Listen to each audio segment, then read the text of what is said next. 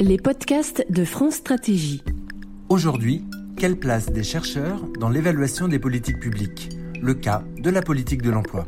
Émission enregistrée le mardi 10 avril 2018 dans le cadre d'un cycle de séminaires sur l'évaluation d'impact des politiques publiques en partenariat avec différents laboratoires de recherche et institutions. Bonjour à toutes et à tous, euh, bienvenue dans cet amphithéâtre euh, Marsolon, donc dans les nouveaux locaux, euh, entre autres de France Stratégie, qui s'est installé avec les autres services du Premier ministre depuis maintenant quelques mois. Je suis Fabrice Langlard, commissaire général adjoint à France Stratégie, et j'ai la tâche facile en fait d'introduire ce séminaire pendant deux minutes. Pour vous dire d'abord que ce cycle de séminaires, donc consacré à l'évaluation d'impact des politiques publiques, et euh, a été conçu euh, comme une succession de séances, je crois au nombre de six, euh, conçu avec un certain nombre de partenaires, donc non seulement France Stratégie, je remercie Rosane Desplat qui est le cheville ouvrière de ce séminaire, mais euh, des partenaires euh, publics, donc en particulier le CREST, avec qui nous co-organisons cette séance. Donc je remercie en particulier Bruno Crépon et Arne euh. Euh, et mais également l'INSEE, l'Institut des politiques publiques donc de PSE, JPAL, on a également le LIEP de Sciences Po, l'IDEP et puis l'ANSA, l'Agence nouvelle des solidarités actives, qui nous donc nous sommes associés, disons, pour ce pour ce programme de séminaire qui rencontre, vous le voyez encore aujourd'hui, un beau succès.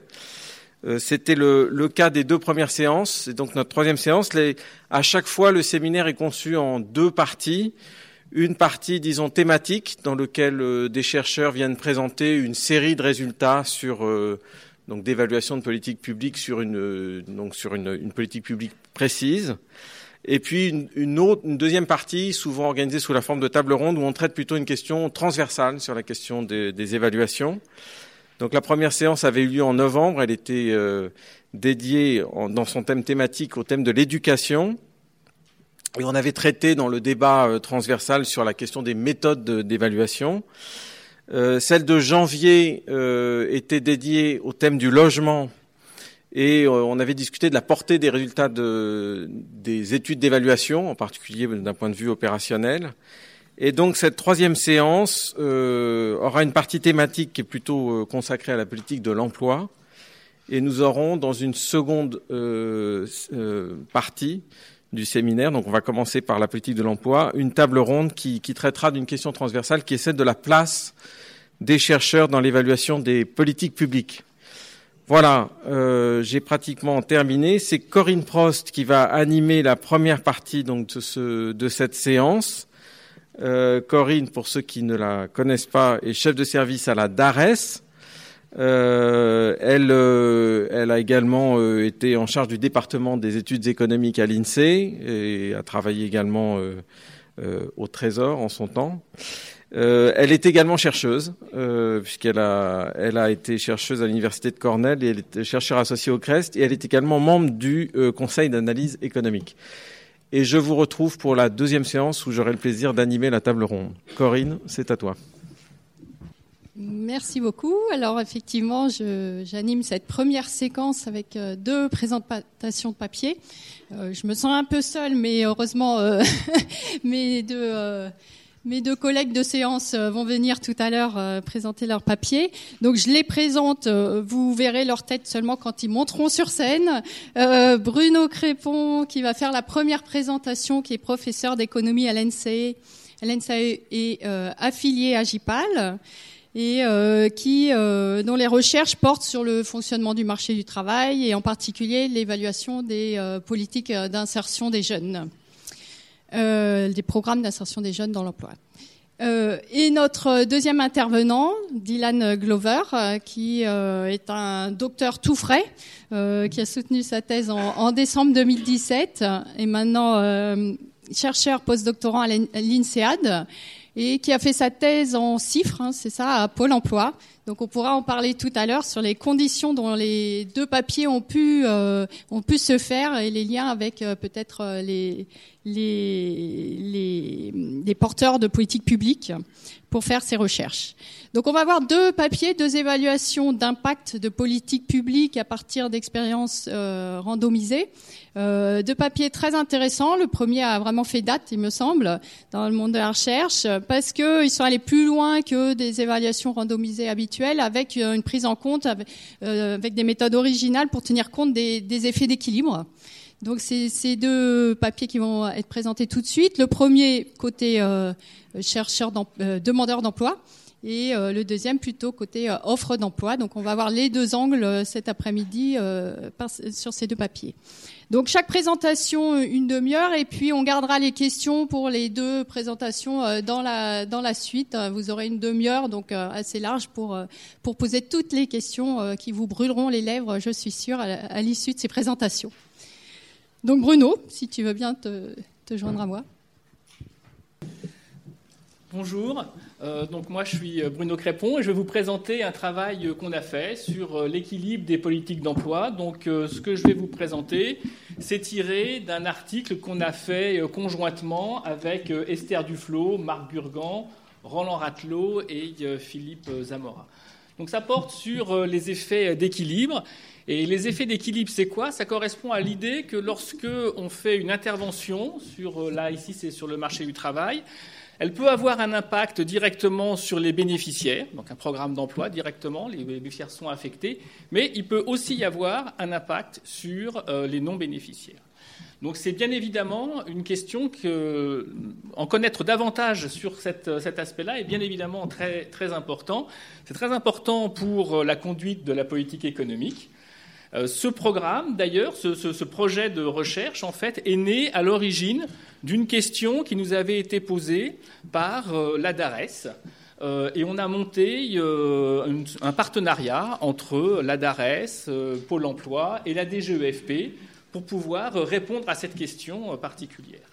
Alors c'est aussi une question qui est très importante du point de vue de la recherche parce que justement, on ne connaît pas grand-chose sur ces effets d'équilibre. Tout le monde pense que c'est quelque chose qui est extrêmement important, mais finalement, on ne sait pas très bien si euh, existent et quelle peut être, euh, quelle peut être leur ampleur.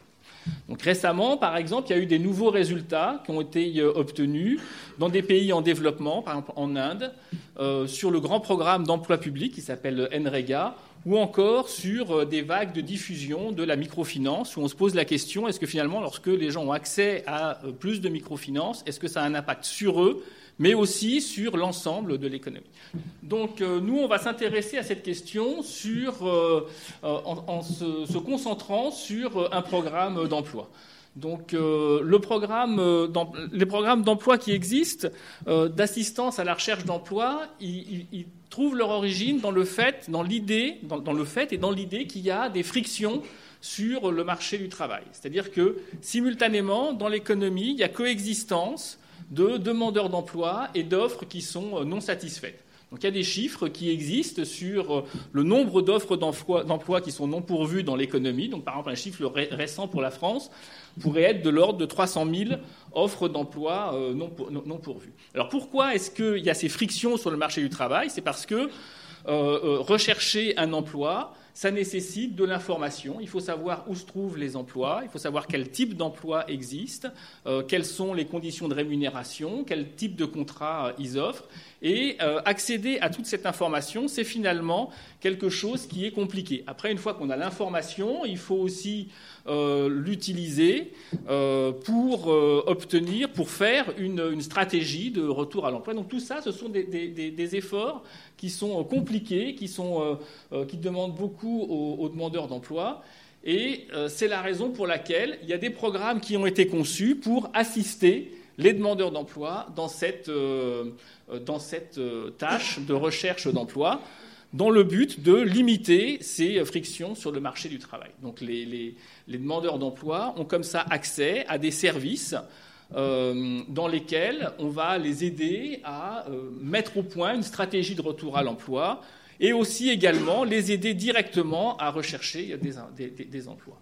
Alors, ce sont des interventions qui sont assez coûteuses. Par exemple, à l'époque où on a mis, euh, où on a effectué cette évaluation, donc c'était avant 2008, donc les choses ont pu changer depuis, de, depuis 2008. Euh, un conseiller à Pôle Emploi suivait en général 120 demandeurs d'emploi simultanément. Euh, lorsqu'il avait accès aux services euh, réguliers de Pôle emploi. Lorsqu'il y avait un accompagnement renforcé, lorsque ces services de recherche d'emploi sont offerts aux demandeurs d'emploi, à ce moment-là, le, conseiller euh, a en charge 30, environ 30 demandeurs d'emploi. Donc vous voyez que ça a un coût qui est important parce que finalement, en termes de moyens humains, ça fait presque un, ça fait un quadruplement des moyens humains qui sont mis à disposition des demandeurs d'emploi. Donc c'est une question assez naturelle de se dire finalement, est-ce que ces euh, accompagnements renforcés sont efficaces? Est-ce que ça justifie de mettre euh, quatre fois plus de temps de conseillers euh, pour assister les demandeurs d'emploi dans leur recherche? Donc là, le programme qu'on considère ici est un programme qui était à destination des jeunes décrocheurs de l'université et il a été développé en 2008. Donc, on voudrait faire l'évaluation de ce programme. Alors, comment on fait? Il y a déjà eu beaucoup de, séances euh, euh, de, conférences à France Stratégie qui ont été euh, consacrées à l'évaluation. Donc je crois qu'elles ont toutes montré que l'évaluation était quelque chose qui était compliqué, qu'on ne pouvait pas, comme ça, d'un claquement de doigts, obtenir l'impact d'un programme. Euh, pourquoi est-ce que c'est compliqué? Parce que finalement, ce qu'on voudrait, c'est comparer la situation d'un demandeur d'emploi avec ce qu'aurait été la situation de ce demandeur d'emploi qui bénéficie d'un programme s'il n'avait pas bénéficié euh, du programme. Et donc on voit bien que ça, c'est euh, assez, assez compliqué. Donc parmi les méthodes qui existent, il y en a une qui, est, qui résout beaucoup de problèmes qui est celle des évaluations randomisées. Alors c'est quoi une évaluation randomisée? Donc par exemple, ce qu'on peut faire, c'est considérer un grand nombre d'agences locales de l'emploi. Vous voyez, là, par exemple, il y a 150 agences locales de l'emploi. Et puis, sur cette agence locale de l'emploi, on identifie les demandeurs d'emploi qui sont éligibles pour le programme. Et une fois qu'on a cette liste de demandeurs d'emploi, eh bien, on va assigner au hasard euh, la moitié des demandeurs d'emploi à être dans un groupe test qui va bénéficier du programme et une moitié des, demandeurs d'emploi qui va être dans un groupe, euh, dans un groupe témoin. Et ce que dans, le groupe test, on propose aux membres du groupe test de participer euh, au programme. Vous voyez, donc c'est ce que représente schématiquement ce, euh, graphique-là. Je ne sais pas si ça marche. Voilà. Donc là, il y a le groupe test. Vous voyez, ça c'est un micro-marché. Bon, il y aurait par exemple 150 de ces micro-marchés. Et puis dans ce micro-marché, 50% des gens sont assignés au groupe test et 50% des gens sont assignés euh, à un groupe, un groupe témoin. Alors pourquoi ça, ça marche bien? Parce que vous voyez, cette propriété, d'assigner au hasard des gens, un grand nombre d'individus, à un groupe test et à un groupe euh, témoin, eh ben, ça constitue deux populations qui sont statistiquement euh, identiques. Vous voyez, par exemple, quand on regarde l'âge moyen, dans le groupe test et dans le groupe témoin, c'est 25,6. La proportion d'hommes, 36,1, 34,7.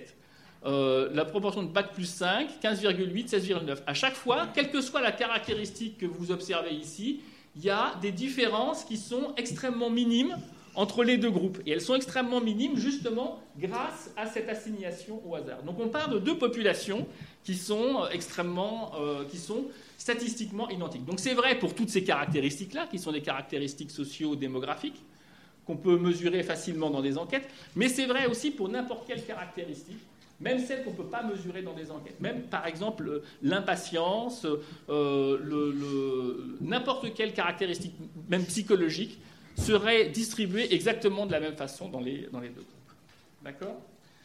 Donc, euh, pourquoi est-ce que euh, cette assignation euh, en deux groupes va marcher, va nous permettre d'évaluer Parce que ensuite, on effectue un suivi des individus. Donc, par exemple, là, on va faire des enquêtes à 8 mois, à 12 mois, à 20 mois, pour connaître le statut des gens dans l'emploi. Et toute différence entre les moyennes qu'on va pouvoir observer entre des groupes tests et les groupes de contrôle ne va pouvoir être expliqué que par la mise en, œuvre du programme dans, euh, dans, le groupe test par rapport au groupe de contrôle. Et c'est la propriété principale à laquelle on souhaite parvenir lorsque on a euh, conçu euh, ces deux populations qui étaient à l'origine statistiquement identiques. Si ultérieurement apparaissent des différences, ça veut dire qu'elles sont causées par le programme. Et donc c'est ça la propriété qui est importante, à laquelle on veut, on veut parvenir.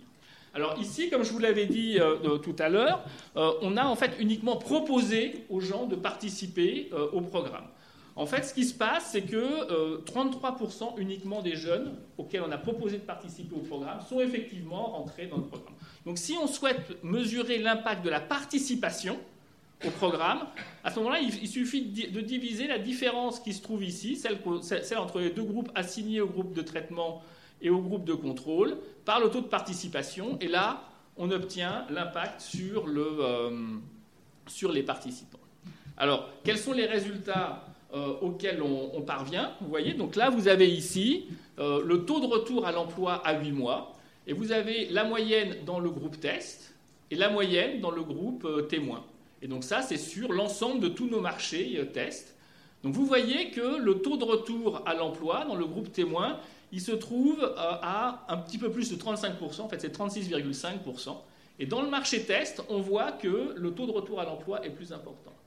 D'accord? euh, La différence est de 2,5 points. donc cette différence-là, elle ne peut être due qu'à la mise en œuvre du programme. Et cette différence, elle correspond au fait qu'on a proposé le programme euh, aux jeunes qui se trouvaient dans le groupe test et pas aux jeunes qui se trouvaient dans le groupe, euh, dans le groupe témoin. D'accord? Alors, euh, si on, on, essaye d'analyser un peu plus ces résultats, donc on voit qu'on a 2,5 points de différence entre le groupe témoin et le groupe test. Donc ça veut dire que bah, dans le groupe de, test, il y a 2,5% euh, de, jeunes en plus qui ont euh, eu accès à, un emploi. Alors, ça paraît modeste pour euh, le programme qu'on a mis en œuvre, 2,5 points. Bon, là, c'était le taux de retour à l'emploi dans le groupe témoin, c'est 36,5. 2,5 points en plus, ça paraît pas énorme. Donc là, il faut se souvenir que on a, c'est la différence entre les groupes auxquels on a proposé le programme, le groupe test, et le groupe témoin. Et uniquement un tiers des jeunes sont rentrés dans le programme qui se trouvait euh, dans, le, groupe test. Donc si on utilise euh, la méthode que j'ai décrite auparavant, donc cette différence-là, 2,5 points, on peut la diviser par un tiers hein, pour obtenir l'impact sur les gens qui, dans ce groupe test, ici, euh, ont pu, ont, pu ont, accédé, ont décidé de rentrer dans le, dans le programme. Donc si on fait ça, si, on regarde euh, la différence, 2,5 points ici, on la divise par le taux de participation au programme, ça fait 7,5 points. D'accord? Donc 7,5 points, ça commence à faire un programme qui est assez efficace, notamment si on le compare par rapport au taux de retour spontané à l'emploi, ici, qui était de, 36,5%. Donc 7,5 divisé par 36,5, ça fait 20%.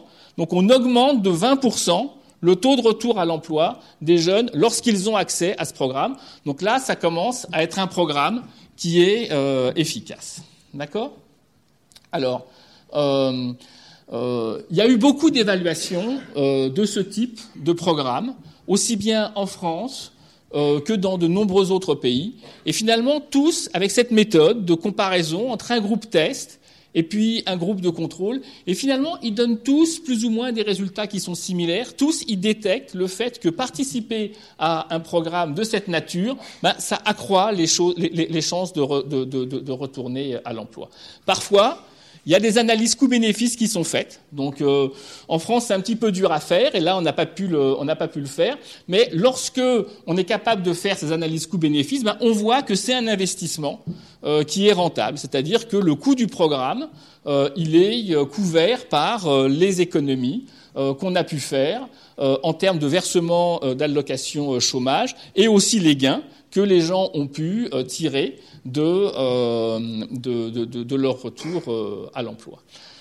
Néanmoins, malgré tous ces résultats euh, positifs qui sont en général obtenus, il y a une critique qui est régulièrement faite à ces programmes. Et la critique, c'est celle qui est l'objet principal de notre étude, c'est de savoir si, si, ces programmes créent des emplois. C'est-à-dire qu'on a en tête qu'il est possible que les bénéficiaires du programme, finalement, ils retrouvent un emploi mais que ce retour à l'emploi se fasse un petit peu euh, au détriment des non-bénéficiaires. C'est-à-dire que les bénéficiaires évincent en partie les non-bénéficiaires de l'emploi. C'est ça qu'on appelle les effets euh, de déplacement. Alors pour euh, donner un peu plus de, de, de, de, corps à ce que, peut être, ce que peuvent être ces effets de déplacement, on peut prendre un petit exemple. Si on suppose par exemple qu'il y a 10 demandeurs d'emploi identiques sur un marché du travail et qu'il y a 5 emplois disponibles, bon, bah, chacun a une chance de 0,5 de trouver un emploi. Maintenant, si on décide d'accompagner cinq d'entre eux, euh, et que cet accompagnement est efficace, ils vont tous obtenir un emploi. Donc pour eux, bah, finalement, on va comparer leur situation lorsqu'ils bénéficient du programme. Donc là, leur chance de retourner à l'emploi, c'est 100%. Par rapport à ce que ce serait en l'absence du programme, c'est-à-dire 50%. Donc ça fait une augmentation de 50% de leur chance de retourner à l'emploi. Mais maintenant, si on regarde les cinq autres personnes qui étaient sur le marché du travail en même temps que ceux qu'on a euh, décidé d'aider, euh, d'assister dans leur recherche d'emploi, eh ben, pour eux, euh, il n'y a plus d'emploi. Donc, leur chance de retourner à l'emploi, c'est zéro. D'accord?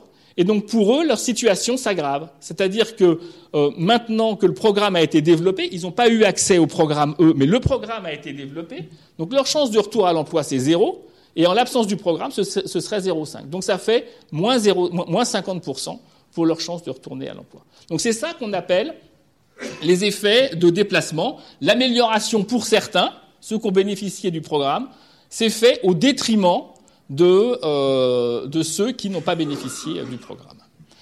D'accord? Donc ça, c'est un cas, vous voyez, qui est un petit peu extrême, bien sûr. C'est un cas, c'est même caricatural, et c'est un cas dans lequel justement il n'y a aucune friction sur le marché du travail. Il y a juste une rareté euh, des, euh, des, emplois. Euh, mais, c'est une question à laquelle on, aimerait répondre. D'accord? Alors, ces, effets de déplacement, ils peuvent avoir une répercussion potentielle sur la façon dont on considère les programmes de recherche d'emploi. Parce que peut-être que finalement, ces programmes de recherche d'emploi, on les met en œuvre parce qu'on considère que ce sont des programmes qui vont aider à réduire le chômage. Mais finalement, s'il y a des effets de déplacement, peut-être que ce n'est pas du tout le cas. Peut-être que ces programmes, ils n'améliorent pas la situation euh, de, l'emploi dans son, ensemble. Donc cette question, c'est une question qui a été euh, euh, débattue pendant assez longtemps mais c'était juste une idée. Elle était présente dans les esprits. On se disait, ah oui, peut-être qu'il y a des effets de déplacement. Mais finalement, on n'avait aucune raison, aucune, euh, information sur euh, l'existence de ces, euh, de ces effets. Ça pouvait très bien être juste une idée théorique euh, vous voyez, le, petit exemple que j'ai donné auparavant, finalement, c'est un exemple qui est un peu caricatural, euh, mais donc qui est une idée un peu théorique, mais on ne savait pas s'il y avait un contenu qui était réel derrière euh, cette idée. Et en plus, on n'avait pas non plus d'idée particulière de, l'ordre de, de, de, grandeur. D'accord? Alors, ce qu'on a fait, nous, dans le, travail que je vous présente, c'est de développer un design expérimental spécifique qui soit adapté pour répondre à ces questions, pour euh, euh, la question de, de, des effets de, déplacement. Donc en fait, notre, euh, travail de recherche, il avait le but de répondre à trois questions. Est-ce qu'il y a des effets de déplacement? Est-ce qu'on peut détecter l'existence d'effets de déplacement? Si oui, quel est leur ordre de grandeur? Et est-ce qu'ils sont importants? Donc c'est quoi l'impact du programme lorsqu'on prend en compte de tels effets? Alors comment on a fait? On a mis en place un design spécifique qui était basé sur l'idée d'une double randomisation. Donc on a d'abord alloué au hasard un grand nombre de micro-marchés pour être des marchés tests ou des marchés euh, témoins. Euh, donc en pratique, c'était des agences locales de l'emploi qu'on a identifiées à des micro-marchés.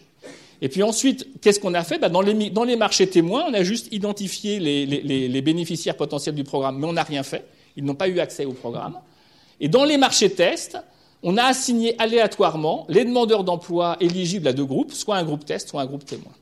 Ce qui fait que dans le schéma que je vous ai montré euh, tout à l'heure, finalement, je vous ai montré qu'une moitié de ce qu'on a fait. Vous voyez? Je vous ai montré uniquement le groupe des marchés tests. Dans ces marchés tests, on a 50% de demandeurs d'emploi éligibles qui sont assignés au programme et 50% qui sont assignés euh, à un groupe euh, témoin. Mais on avait aussi un ensemble de marchés témoin dans lequel le programme n'était pas développé.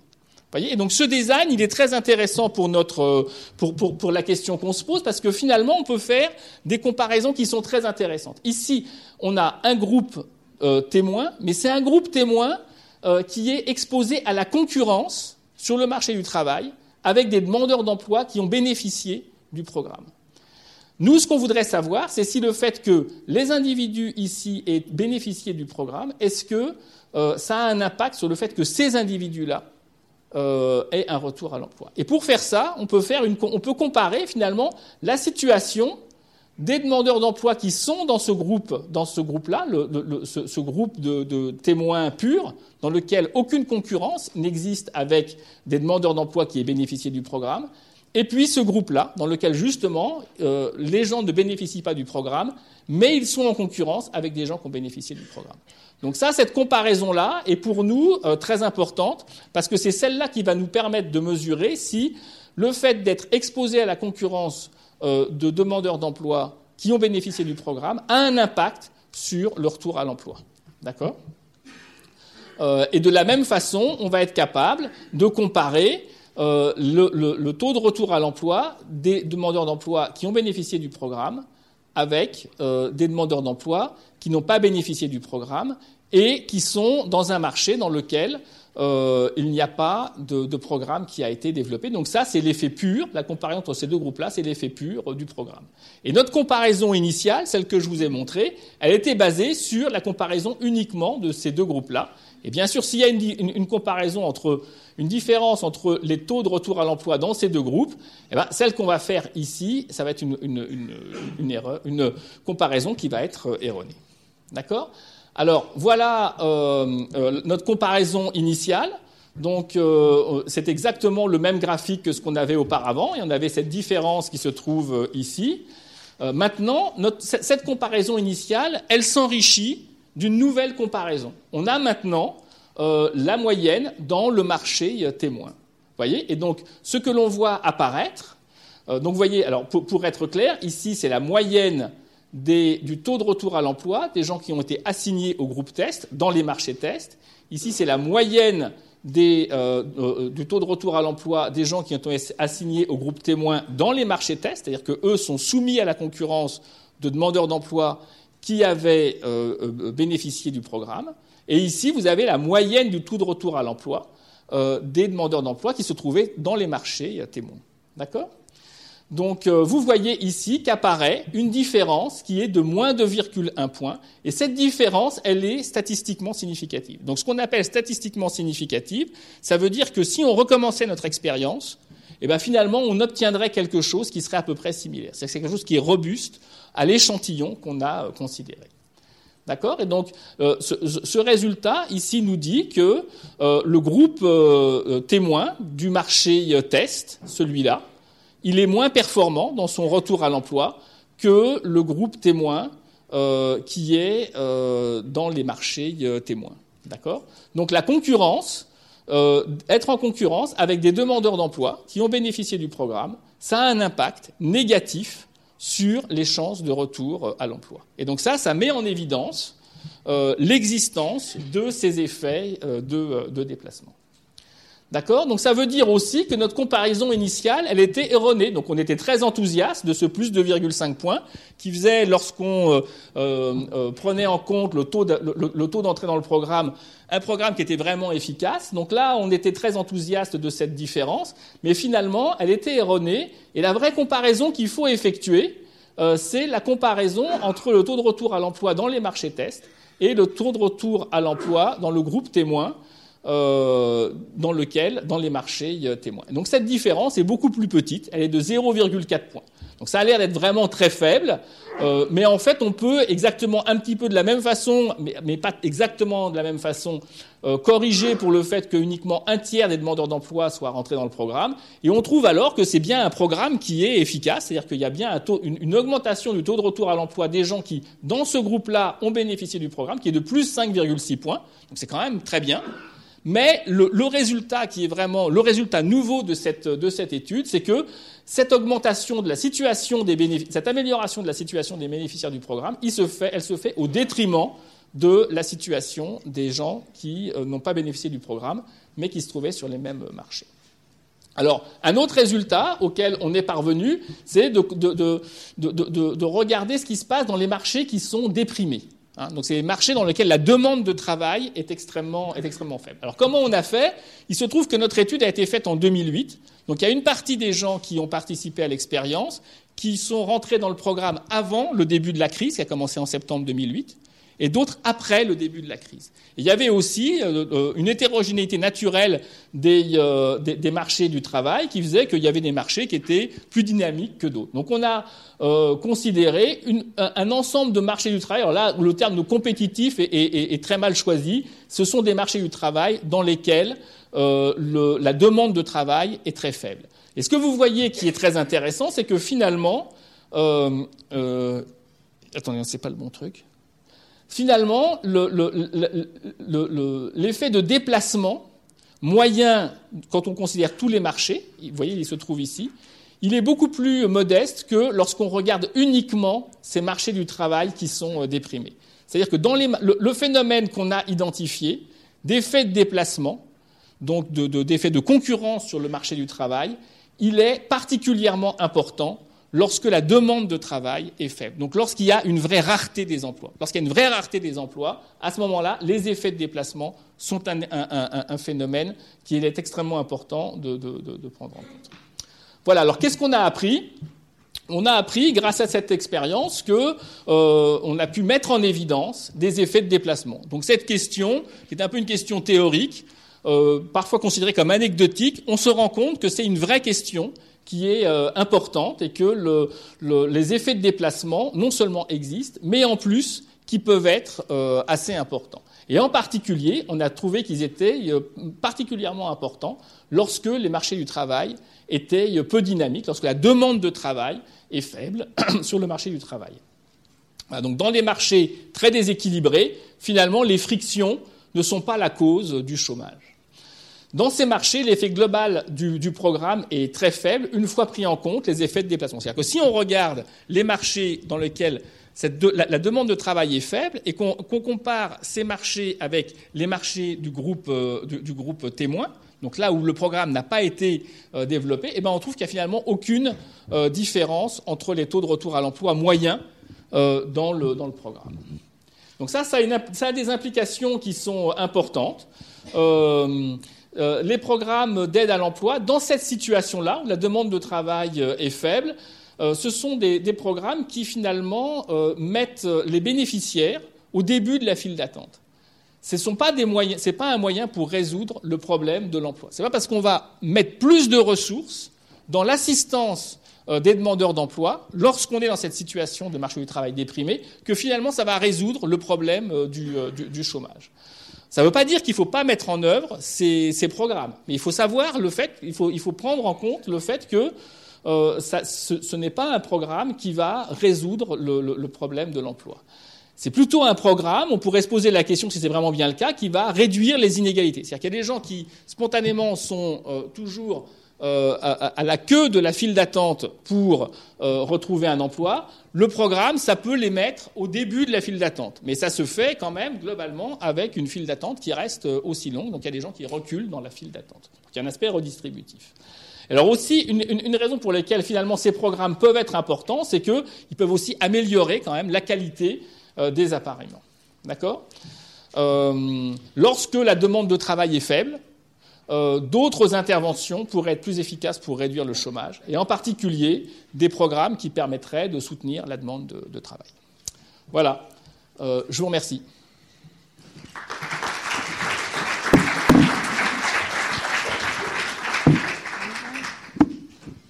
Merci Bruno. Donc, euh, on prendra les questions tout à l'heure, juste après la présentation de Dylan. Oui, bonjour. Euh, merci pour euh, cette introduction, Corinne, et euh, pour cette belle présentation, Bruno. Donc, moi, je vais prendre le relais directement où, où Bruno a, a, laissé la parole. Donc, cette expérience qu'on a menée avec avec avec Bruno est en partenariat aussi avec le chercheur Yann Algan, qui était mon directeur de thèse à, à Sciences Po. Et là, on s'est posé la question euh, est-ce que, maintenant qu'on sait il y a des, effets de déplacement, est-ce qu'il y a d'autres programmes actifs euh, de l'emploi qui peuvent peut-être euh, surmonter ces problèmes-là? Donc, comment on, sait maintenant, et surtout pour l'emploi, c'est que à Pôle c'est que la majorité des interventions sur le marché du travail focalisent justement, comme vous l'avez expliqué, sur aider des gens euh, à trouver un emploi. Donc, focaliser sur les demandes d'emploi. Et on trouve qu'en général, euh, ces programmes-là sont efficaces, sauf quand on prend euh, en compte les effets de déplacement. Donc, vraiment, ces, effets-là, tout ce qu'on fait, c'est changer euh, l'ordre dans la file d'attente pour un emploi. Donc, une question qui se pose, c'est est-ce qu'il y a d'autres d'autres politiques actives de l'emploi qui peut surmonter ces problèmes d'équilibre général, et notamment en stimulant l'offre d'emploi des entreprises. Donc, ce qu'on a fait, c'est en partenariat avec Pôle Emploi et dans le cadre de mon, mon, mon thèse de chiffres, c'est qu'on a évalué un, un pilote de la, la, nouvelle offre de services de Pôle Emploi. Donc, pour vous donner un peu de contexte de ce qui s'est passé, c'est que lors de la création de Pôle Emploi, il y avait, euh, dans les visites dans, dans, les agences, on a, on a rencontré des, des conseillers qui disaient qu'auparavant, la NPE euh, avait beaucoup de contacts avec des, avec des entreprises, notamment ceux qui génèrent l'offre d'emploi, mais à la fusion, euh, qu'il y avait une réorientation beaucoup plus à la service de demande d'emploi dans, ces aides dans, dans, les aides à la recherche. Et du coup, en 2015, Pôle emploi a reformulé son, son service à, à l'entreprise avec euh, quelques nouveaux items ou, ou services euh, pour aider, euh, accompagner des entreprises dans leur, euh, dans leur processus de recrutement. Donc c'est une expérience ambitieuse et innovante parce que, à notre savoir, c'est la première fois qu'on évalue un tel programme qui essaie de stimuler l'offre le, d'emploi. Et il s'agit de les conseillers qui mènent une grande campagne de, de prospection euh, auprès des entreprises dans toute la France métropolitaine, euh, euh, pour proposer des services et en effet leur, solliciter pour devenir cliente de Pôle emploi. Et du, coup, comme Bruno a bien expliqué, nous on a utilisé la méthode de, de assignation au hasard des entreprises en groupe test et euh, groupe témoin, donc à peu près 8000, un petit peu plus de 8000 entreprises qui étaient tirées moitié-moitié dans le groupe test et, et dans le groupe témoin. Euh, et ces entreprises étaient rattachées à, à 129 euh, agences euh, pour l'emploi dans toute euh, la France, dans toutes les régions de France. Et après, simplement, ce que je vais vous montrer, c'est la comparaison euh, des moyennes des groupes tests et témoins. Donc, pour vous donner un aperçu des résultats, on trouve un résultat très très très encourageant donc plus de 30% d'augmentation dans le, les offres postées à Pôle emploi dans le groupe test en comparaison avec le groupe témoin. Et aussi une augmentation euh, des embauches en CDI. Ce qui amène qu'on agrège euh, le nombre de jours euh, créés dans ces CDI-là euh, à une augmentation de 48 jours de travail rémunérés euh, en plus dans les groupes tests, dans les entreprises du groupe test. Pas d'autres effets sur d'autres types de contrats. Et de manière intéressante, euh, ce que je vais, je vais essayer d'expliquer, euh, élucider, euh, il y a aussi des, points d'interrogation, c'est que on voit des effets sur poster des offres à Pôle emploi sur toutes les entreprises, mais les effets de la création d'emplois, c'est essentiellement centré sur des entreprises qui, qui étaient en contact auparavant avec Pôle emploi, dans les neuf mois qui, qui a précédé. Euh,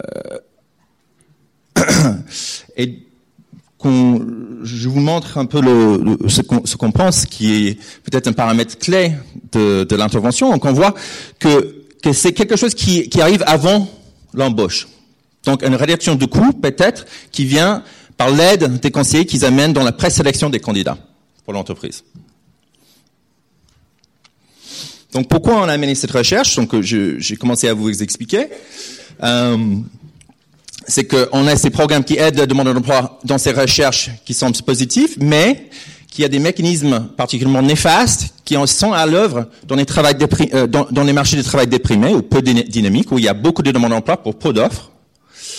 Et, euh, et on pense que focaliser sur l'offre d'emploi, en aidant les entreprises dans leur processus de recrutement, euh, qui peut être potentiel, qui peut être potentiellement plus efficace. Et on devrait savoir déjà que c'est l'objectif de toute nos politiques de l'emploi de toute façon. Donc c'est dans ces marchés-là qu'on essaie d'agir avec peut-être les réductions euh, euh, des charges euh, sur les bas salaires ou des, des, espèces de zonage qu'on a dans les, des zones franches urbaines ou des ou d'autres d'autres zones où il y a des exonérations fiscales pour embaucher. Et on pense, comme chercheur, ce qu'on ce qu'on ce qu'on se dit, c'est que peut-être en focalisant sur le processus de recrutement, qu'il y a d'autres marges sur lesquelles qu'on peut agir à part de la profitabilité, euh, euh, du, poste pour l'entreprise. Donc, est-ce qu'on peut réduire les coûts autrement? Euh, Et comme chercheur, euh, c'est là, on pense qu'on peut contribuer aussi, parce qu'il y a peu de savoir sur exactement comment les entreprises s'engagent dans le processus de recrutement. Euh, et on ne connaît pas grand-chose en fait. Donc, euh, on sait qu'il y a plusieurs coûts de type de le, le coût de poster en offre, euh, de sélectionner des, des, des candidats, de formation, d'adaptation de poste après l'embauche, etc. Mais on ne sait pas grand-chose. Euh, et on ne sait pas ce qui se passe quand on choque ces paramètres-là en termes de, euh, de pratiques de recrutement. Donc, comme je vous ai dit, euh, il s'agit d'une grande campagne de prospection des conseillers de Pôle emploi dans ces 129 agences euh, pour prospecter ces entreprises et offrir ces nouveaux services, qu'il s'agit d'avoir maintenant un interlocuteur euh, personnel, soutien euh, avec la rédaction de l'offre, choix du support et de l'affichage. Donc, l'entreprise peut choisir que c'est que le conseiller qui s'occupe de générer et filtrer des candidats. Suivi renforcé, bien sûr, tant que l'offre est, est, active. Et aussi, euh, présélection des candidats. Donc, euh, et euh, des choses qui, qui, arrivent ex post, donc après le, après la sélection est faite, comme aide aux entretiens et rédaction du contrat. Parce qu'on peut imaginer chez des PME ou des TPE, il y a euh, pas grande connaissance euh, comment rédiger un contrat, euh, quelles sont les normes pour pour rédiger un, un, un offre d'emploi. Euh, donc c'est quelque chose qui est assez innovateur. Donc quelque chose qui n'est pas fait souvent ou peut-être pas encore dans les services publics de l'emploi. donc pendant euh, deux et trois mois, ces conseillers sont allés sur le terrain, prospecter ces entreprises-là, et il fallait que euh, chaque entreprise euh, ait un, un, entretien approfondi, un ou plusieurs, pour savoir quels sont les besoins de ces entreprises en termes de, de recrutement et qu'est-ce que Pôle emploi peut apporter pour leur aider. Et en, bien sûr, en utilisant ces nouveaux services mis à leur disposition. Donc le groupe témoin était sanctuarisé pendant six mois. Donc on avait cette période intense euh, pendant deux, et trois mois, deux à trois mois. Et euh, pendant six mois, aucune action euh, proactive devait être lieu auprès de ces, euh, ces entreprises témoins. Okay Donc là, ce qu'on voit dans les, dans les courbes rouges, c'est des entreprises test. Et dans les courbes bleues, c'est les moyennes des entreprises euh, témoins en termes de visites effectuées par les, con conseillers, les promotions spontanées de profil, des appels euh, aboutis avec, avec l'entreprise et euh, les emails envoyés à l'entreprise. Et donc ce qu'on voit, c'est effectivement pendant la période intense qu'on on dénote avec le, la partie grise dans les graphes, c'est euh, une augmentation, augmentation massive en termes de pourcentage de contact avec ces entreprises-là. Donc on voit bien que le programme était bien pris au sérieux pour les conseillers et qui était bien mis en œuvre. Donc il y avait vraiment un, un contact euh, fort et différent du groupe témoin dans ces entreprises euh, test. Et il faut noter aussi que on, voit une trajectoire linéaire dans le groupe témoin qui, euh, qui veut dire que c'est pas euh, ce qu'on mesure là et les résultats que je, je vais vous montrer, il s'agit pas de ce qui se passe quand on offre des services de Pôle emploi aux entreprises, à, à, certaines entreprises, et on coupe les services des autres entreprises. Donc, euh, on voit que ça continue à augmenter, ces contacts-là, dans le groupe témoin, parce que ces entreprises-là pouvaient contacter Pôle emploi pour leurs besoins de recrutement s'ils souhaitaient. C'est juste qu'il n'y avait pas d'action proactive qui était, euh, qui était amenée euh, pour ces entreprises-là. Donc, quelques caractéristiques, ça, ça peut s'avérer un peu technique, mais euh, donc ce, ce qu'on a ici dans cette première colonne, c'est euh, la moyenne dans le groupe témoin, et c'est juste pour vous donner une idée de caractéristiques de ces, de ces entreprises-là. Donc, on voit que euh, en, en, général, ils sont tout petits, donc euh, ils sont moins de, de, de 10 employés pour 40% des entreprises et à peu près, si on ajoute, on additionne ces deux termes-là, 72% à peu près de ces entreprises-là ont moins de 25, 25 employés. Okay donc c'était vraiment un service mis à la disposition de petites entreprises qui avaient peut-être besoin de, de, d'un coup de pouce dans leur recrutement, euh, parce que euh, il doit être évident que les grands groupes et les grosses entreprises, ils ont leur propre département d'RH, ils ont peut-être pas besoin de, de l'aide de, de, Pôle Emploi.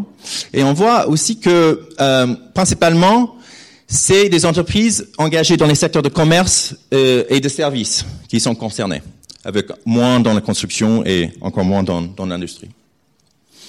Euh, et ici, c'est juste une partie technique pour voir que, euh, comme Bruno a montré tout à l'heure, que tirer au sort les entreprises, ça crée aucune différence. Ben, ça veut dire qu'on peut être confiant, euh, avoir la confiance que euh, les entreprises sont comparables dans tout ce qu'on observe ici, mais tout ce qu'on n'observe pas, parce qu'on a tiré au sort ces entreprises-là.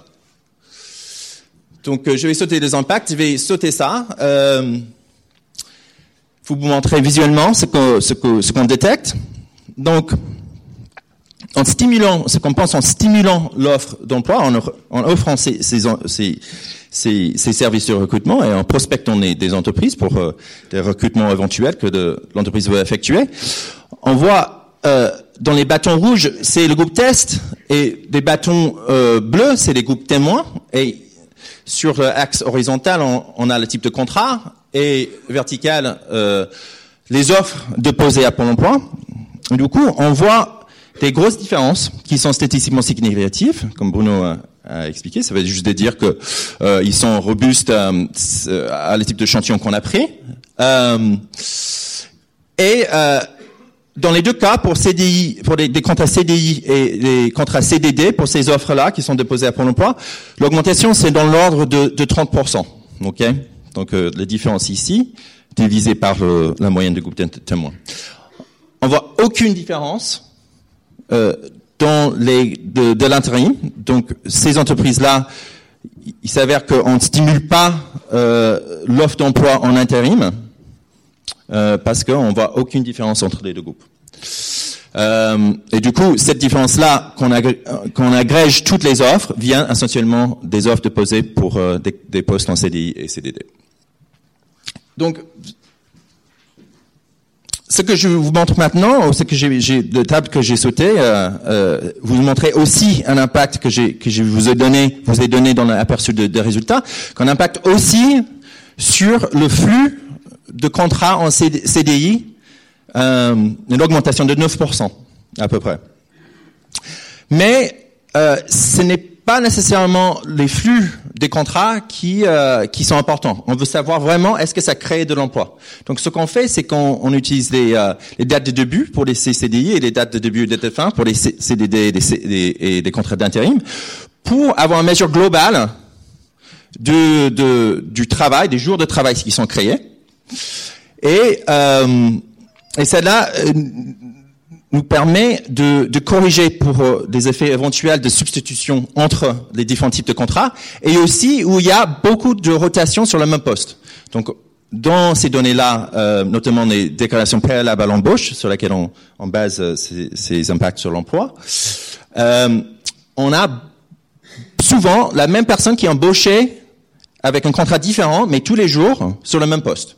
Donc on ne peut pas vraiment compter les flux de contrats il faut compter les jours de travail. Donc euh, c'est ce qu'on fait.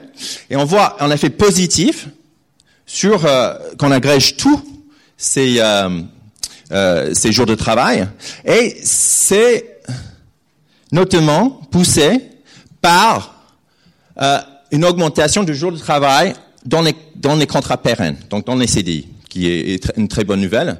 Donc ici, on voit l'impact augmentation de 9% à peu près dans le groupe test, en comparaison avec le groupe témoin des entreprises. Mais cela cache une hétérogénéité de l'impact assez important. Quand on regarde les entreprises qui étaient euh, en contact avec Pôle emploi auparavant, on voit que l'augmentation est de l'ordre de 24% de jours de travail créés de plus en CDI.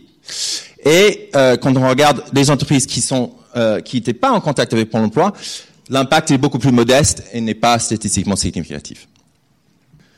Donc, je suis désolé, je vais vous parler des, des effets des déplacements, mais encore une fois, mais c'est un peu le, la motivation de cette étude-là. Mais il y a une nuance, c'est-à-dire maintenant, je veux que vous vous imaginez des effets de déplacement qui peut qui peut arriver entre les entreprises maintenant. Donc, ce que Bruno vous a montré, c'est que on a des effets de déplacement qui existent entre les demandeurs d'emploi, qui, qui cherchent l'emploi pour très peu de postes.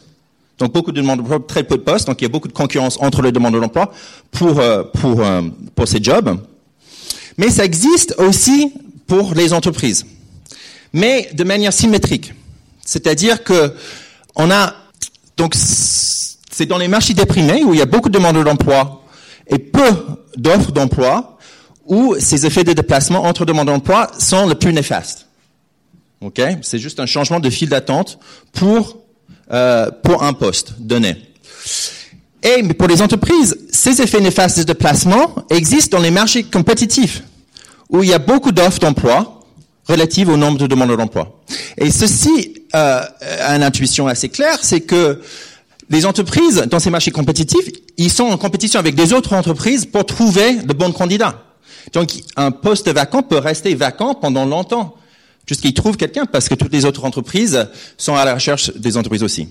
Et du coup, avec cette logique-là, si on peut montrer que les effets que je vous ai montrés ici sont centrés plus ou moins dans les marchés euh, déprimés, c'est-à-dire que il y a beaucoup de candidats, donc l'entreprise, euh, même s'il fait pas partie de l'expérience, il n'est pas touché par le, le, campagne de prospection, il va pas avoir du mal à trouver un candidat parce qu'il y en a plein, de toute façon, dans ces micro-marchés. Si on peut vous montrer ça, ça veut dire que euh, les résultats que je vous montre là, euh, on peut les prendre comme euh, valides, c'est-à-dire qu'ils sont robustes aux effets de déplacement. C'est exactement ce qu'on voit. Donc euh, ici, c'est euh, aussi un peu technique. Donc euh, ici, dans l'axe horizontal, c'est juste un, un, indice, ce qu'on appelle la tension sur l'offre. C'est-à-dire, quand ça augmente, il y a beaucoup plus d'offres d'emploi par rapport aux demandes d'emploi. Et quand c'est tout petit, ici, zéro, ça veut dire qu'il y a zéro offre pour un certain nombre de, de demandes d'emploi. Donc c'est le ratio d'offres par demande d'emploi. Et ce qu'on voit, c'est que ces effets-là, dans les jours créés par les entreprises, sont centralisés dans euh, la moitié de l'échantillon des entreprises qui recrutent dans les marchés déprimés, où il y a, il y a très peu d'offres pour, des euh, pour le nombre de demandes d'emploi qu'il y a.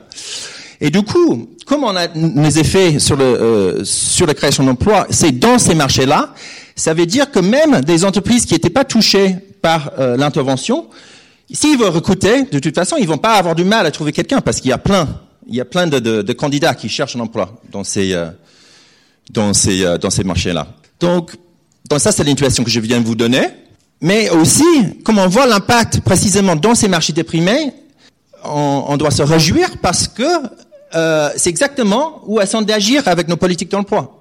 C'est pas dans les marchés compétitifs où il y a plein d'offres où on essaie d'agir comme euh, comme acteur euh, dans les politiques de l'emploi en France. Euh, donc ça, ça, ça c'est super. Donc à la fois pour l'interprétation globale de ces effets-là, quand on prend en compte des effets de déplacement potentiels entre les entreprises, mais aussi parce que euh, euh, on, fait une action qui a euh, une plus-value dans les endroits en France où les gens ils ont de plus de mal à trouver un emploi. Euh, et peut-être vous pouvez penser aussi que euh, les effets que je vous ai montrés, c'est juste qu'on a accéléré un processus de, recrutement d'un groupe dans le groupe test qui aurait eu, lieu de toute façon. Mais non, c'est pas ça parce qu'on quand on regarde des effets euh, 17 mois après l'intervention de la prospection, euh, ces effets sur les différences entre le groupe témoin et le groupe test en termes de création d'emploi persistent toujours. Donc, comment interpréter ce qu'on ce qu'on voit ici? C'est, euh, je, vais, je vous dire ça, mais je vais juste résumer, pardon, euh, ce qu'on ce qu'on voit. Donc, cette intervention, cette prospection, campagne de prospection et offre de nouvelles services euh, a augmenté le nombre d'offres postées à Pôle Emploi, qui est peut-être quelque chose de bien de toute façon, parce que Pôle Emploi essaie d'avoir plus de marché des offres pour les proposer euh, au travers des conseils aux demandeurs d'emploi. Mais euh, ce n'est pas juste une question que, ok, on a, on a, on a récolté, au point d'emploi a récolté plus d'offres. c'est aussi, euh, ça a créé quelque chose parce qu'on voit un effet net et clair sur euh, les embauches aussi. Donc c'est un vrai changement est à l'œuvre. Euh, on voit aussi que ces, euh, effets sur le recrutement, c'est basé principalement, sur euh, des, des, entreprises qui avaient déjà une relation avec euh, une relation avec Pôle Emploi auparavant. Ces résultats sont très robustes. Euh, et avec cette politique-là, on peut être, avoir plus de confiance que, en comparaison avec des politiques qui adressent ou qui aident les demandeurs d'emploi dans leur aide de recherche, que peut-être cette politique-là stimule une vraie augmentation en agrégat, en équilibre euh, de type de, de, de, de niveau de l'emploi. Donc on a créé quelque chose, plutôt que juste réordre, mettre un ordre différent dans la file d'attente. Euh, donc peut-être vous vous demandez, bah, qu'est-ce qui se passe? Ok, ils ont prospecté, euh, ils ont offert le, le service. Du coup, on a essayé de détailler quel était le mécanisme à l'œuvre qui a permis à ces entreprises, à inciter ces entreprises-là à, euh, à recruter davantage. Euh, et on trouve que euh, des différences, on regarde des différences dans les caractéristiques des vacances ou des offres d'emploi qui étaient postées à Pôle emploi entre des, des vacances de groupe témoin et des, euh, des offres d'emploi de groupe, de groupe test. Et ce qu'on voit, c'est que c'est euh, les, les trois derniers bâtons ici, il s'agit les différences, les grosses différences qu'on voit entre groupe test et groupe témoin, s'agit vraiment sur la présélection. Euh, la présélection sur un critère, donc euh, ils ont négocié avec l'entreprise un certain un ou deux critères à, à, à, comment filtrer et présélectionner des candidats, et aussi très important la vérification. Donc vous avez aucune idée de ce que ça veut dire. Donc je vais vous dire, ça, ça veut dire qu'ils ont accordé avec l'entreprise qu'on envoie un maximum de 5 ou 6 candidats pour le poste. Et, euh, euh, du coup, une certaine restriction de nombre de candidats. Euh, et on en voit, très peu de mise en œuvre des autres types de services qui étaient possibles pour le conseil à proposer à l'entreprise. Donc valorisation, où euh, il essaie de valoriser des atouts de demande de l'emploi auprès de l'entreprise, l'évaluation au milieu du travail, il y a très peu euh, analyse du poste pour comment améliorer l'offre le, d'emploi euh, pour euh, que ça plus attirant euh, pour euh, pour les demandeurs d'emploi à, à, candidater. Et la rédaction de poste, il y en a, mais aucune différence entre les groupes. Témoin test, aide à l'entretien, très peu mise en œuvre, et adaptation après embauche. Donc ces offres-là n'étaient pas topées non plus pour euh, des évaluations au milieu de travail après à la bonne embauche ou euh, à des périodes subventionnées euh, par Pôle emploi pendant euh, la formation de, euh, nouvelles recrues. Donc voilà, donc il semble, il nous semble que ce qui se passe, c'est vraiment comment les conseillers ont permis à filtrer et présélectionner les candidats pour que l'entreprise a moins de coûts à faire cette sélection elle-même. Donc nous, on est des économistes, on aime bien faire des modèles. Donc on fait un modèle pour voir si on peut tester justement ces prédictions-là. Et donc, euh, ce modèle-là, il est juste basé sur l'idée que l'entreprise a plusieurs canaux sur lesquels il peut recruter. Il peut générer des offres lui-même avec un effort qu'il qui apporte euh, euh, elle-même, euh, par le conseiller aussi, ou par des candidatures qui viennent directement de Pôle emploi sur des offres qui sont postées à Pôle emploi. Pas par passé par, la, par le conseiller. Et dans ces cas-là, le choix du canot à utiliser, bien sûr, ça dépend le niveau de présélection qui va être euh, appliqué par le conseiller. Et ce qu'on prédit, c'est justement que l'entreprise va faire moins d'efforts parce que maintenant, il peut juste donner cette partie de la sélection des candidats à un conseiller, il peut le confier. Euh, et du coup, il peut réduire ses, euh, ses, efforts et focaliser sur autre chose. Donc, c'est vraiment une réduction du coût euh, dans le processus, de recrutement. Et du coup, ce modèle-là, euh, il, en fait, il, il prédit peut-être un impact ambigu parce que euh, l'entreprise euh, va réduire ses propres efforts pour euh, parce qu'il va confier euh, ses efforts à, au conseiller et il va avoir moins de candidatures à examiner. Donc, on peut avoir des effets un peu ambigus qui peut peut-être expliquer cet effet hétérogène qu'on voit en termes d'impact sur les, les jours de travail créés. Ensuite, on, on, on teste ces, euh, ces, prédictions dans le modèle et effectivement, on trouve exactement ça. Il, il, il nous semble que le, euh, quand on regarde des offres d'emploi, que euh, la présélection a agi et a permis de transférer euh, l'effort de recrutement vers le conseiller euh, depuis le, depuis l'entreprise et de réduire et filtrer, euh, avoir une restriction de nombre de candidats reçus. Donc on voit ça parce qu'on on observe combien de candidats a postulé pour chaque offre déposée à Pôle Emploi. Donc on peut voir, on peut voir ça et, euh, et par quel canot. Donc je vais, euh, je vais conclure.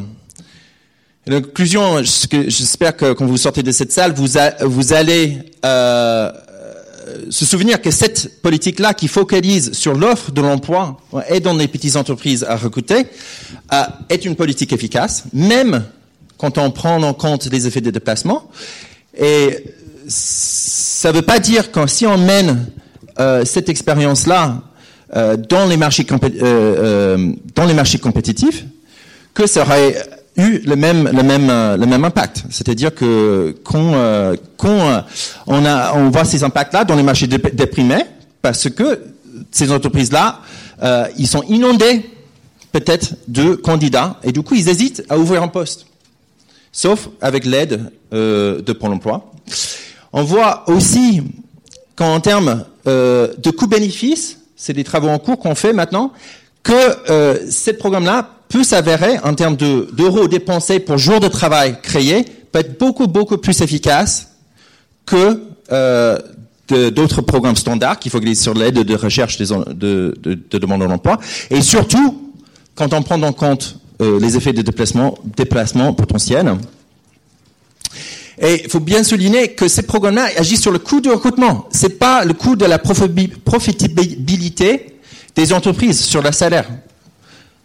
C'est vraiment le coût de recrutement, quelque chose qu'on observe en général, euh, en, général, on n'observe pas.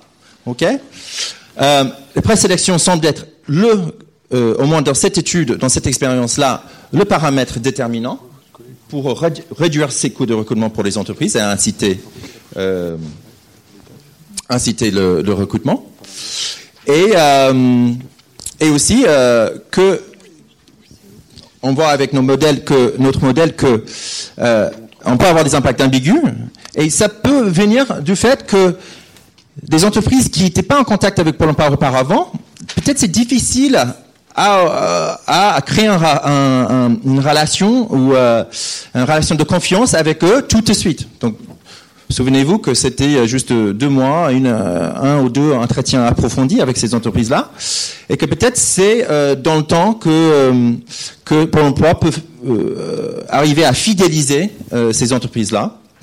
et peut-être ça explique aussi pourquoi on, voit à la fin ces, effets différents, que c'est seulement les, entreprises qui étaient en contact avec Pôle Emploi auparavant qui ont effectivement recruté. Donc je vous remercie pour votre attention.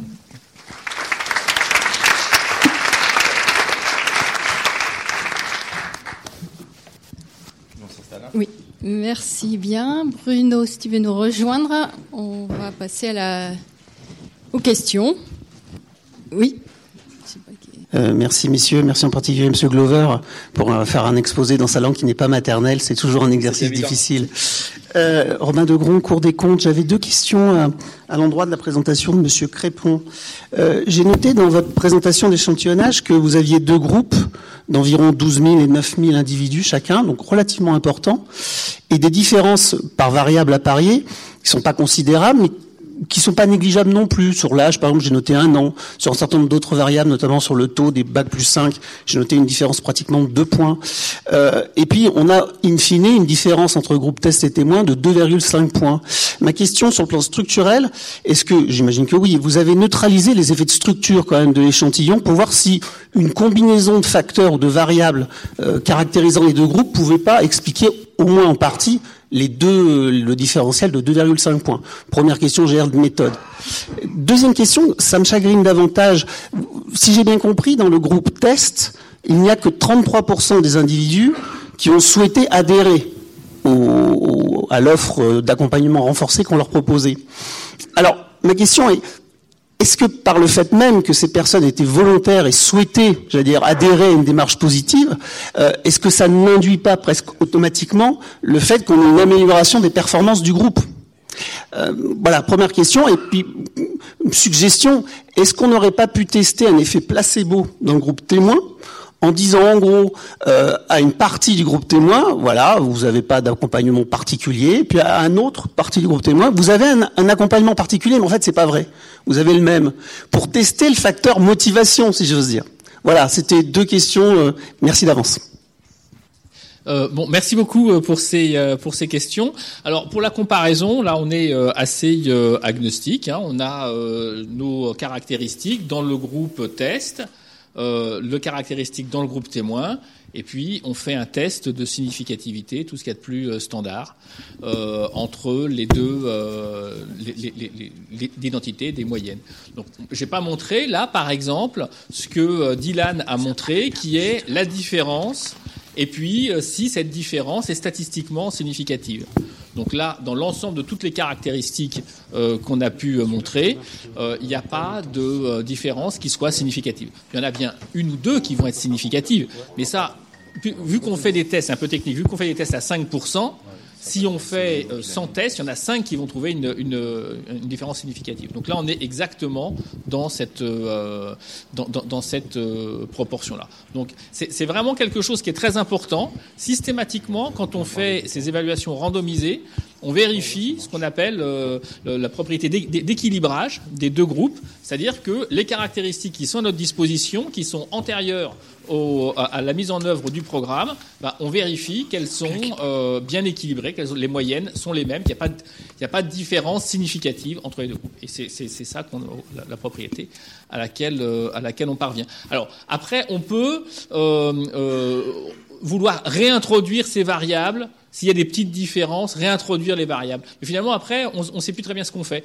Je, je, crois que vraiment, l'intérêt des évaluations randomisées, c'est de se dire, il y a un protocole expérimental, je, le mets en œuvre. On l'a mis en œuvre là avec Pôle emploi, avec la DARES. Il y a eu énormément de gens qui ont, contribué à cette étude en vérifiant que le protocole euh, soit bien respecté. Une fois que le protocole est respecté, après, bah, on, part sur l'idée que ces deux groupes, on vérifie, hein, mais que ces deux groupes sont statistiquement identiques, et on fait juste la différence entre le groupe test et le groupe contrôle, parce qu'au moins, ça a le mérite qu'il n'y a eu aucune manipulation. C'est-à-dire que ce qu'on donne, c'est la transparence. Et je crois que vraiment, euh, dans, l'évaluation des politiques publiques, la transparence euh, de, la, façon dont les, résultats sont obtenus, c'est quelque chose qui est vraiment euh, très, très, très important. Alors après, pour votre question sur le, 33%, c'est une question qui est très intéressante.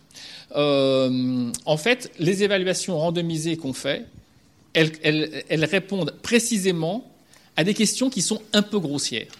La question qui est un peu grossière, c'est est-ce que le programme a un impact? Après, comment le programme a un impact? Finalement, c'est quelque chose qui n'est pas euh, dans ce qu'on peut faire. Si on avait voulu, si on s'était dit, oui, si ça se trouve, les gens, c'est uniquement un effet comme ça de, motivation, ça pourrait très bien être le cas, hein, on ferait exactement ce que vous avez dit. C'est-à-dire qu'on se dirait, c'est une question de recherche qui est importante, je vais mettre en place un design expérimental qui va me permettre de mesurer euh, euh, l'impact de cette intervention. cette intervention, ça pourrait être juste, je dis aux gens, regardez, vous bénéficiez d'un accompagnement renforcé. En fait, c'est pas du tout renforcé, c'est juste un effet d'annonce, exactement comme vous disiez. Mais auquel cas, vous voyez, on va, on, va faire un design qui va être vraiment euh, fait pour répondre à cette, à cette question.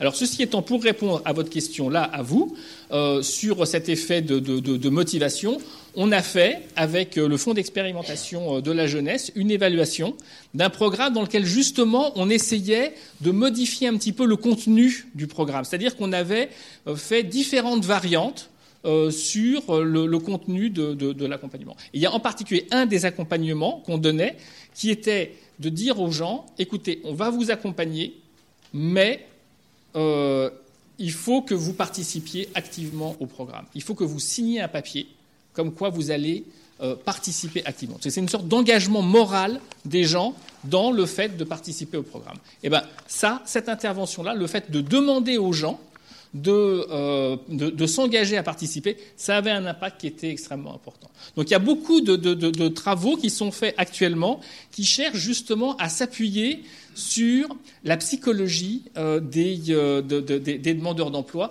et voir quels sont les leviers qu'on pourrait activer pour justement déployer leur, euh, décupler leur motivation et leur, euh, euh, leur recherche, l'efficacité de leur recherche d'emploi. Ça fait partie de, de, de, recherches qui sont très, très actives, que les gens parfois appellent les nudges.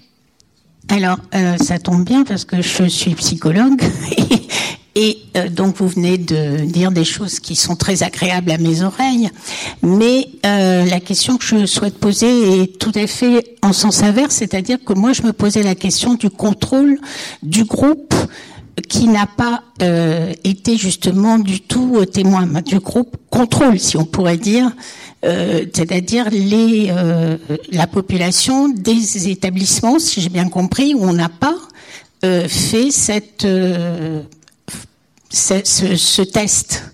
Hein D'accord?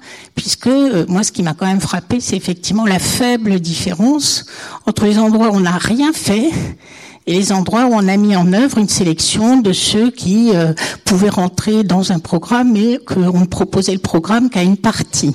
Hein? C'est bien, c'est bien ça. Donc effectivement, je me posais la question du contrôle des caractéristiques de cette population qui n'était pas dans l'expérience randomisée. Et de fait que peut-être quand même elle avait une population différente, puisque ce n'étaient pas des sujets sélectionnés par rapport au fait de pouvoir rentrer théoriquement dans le programme ou pas. Alors, peut-être que je me suis mal exprimé.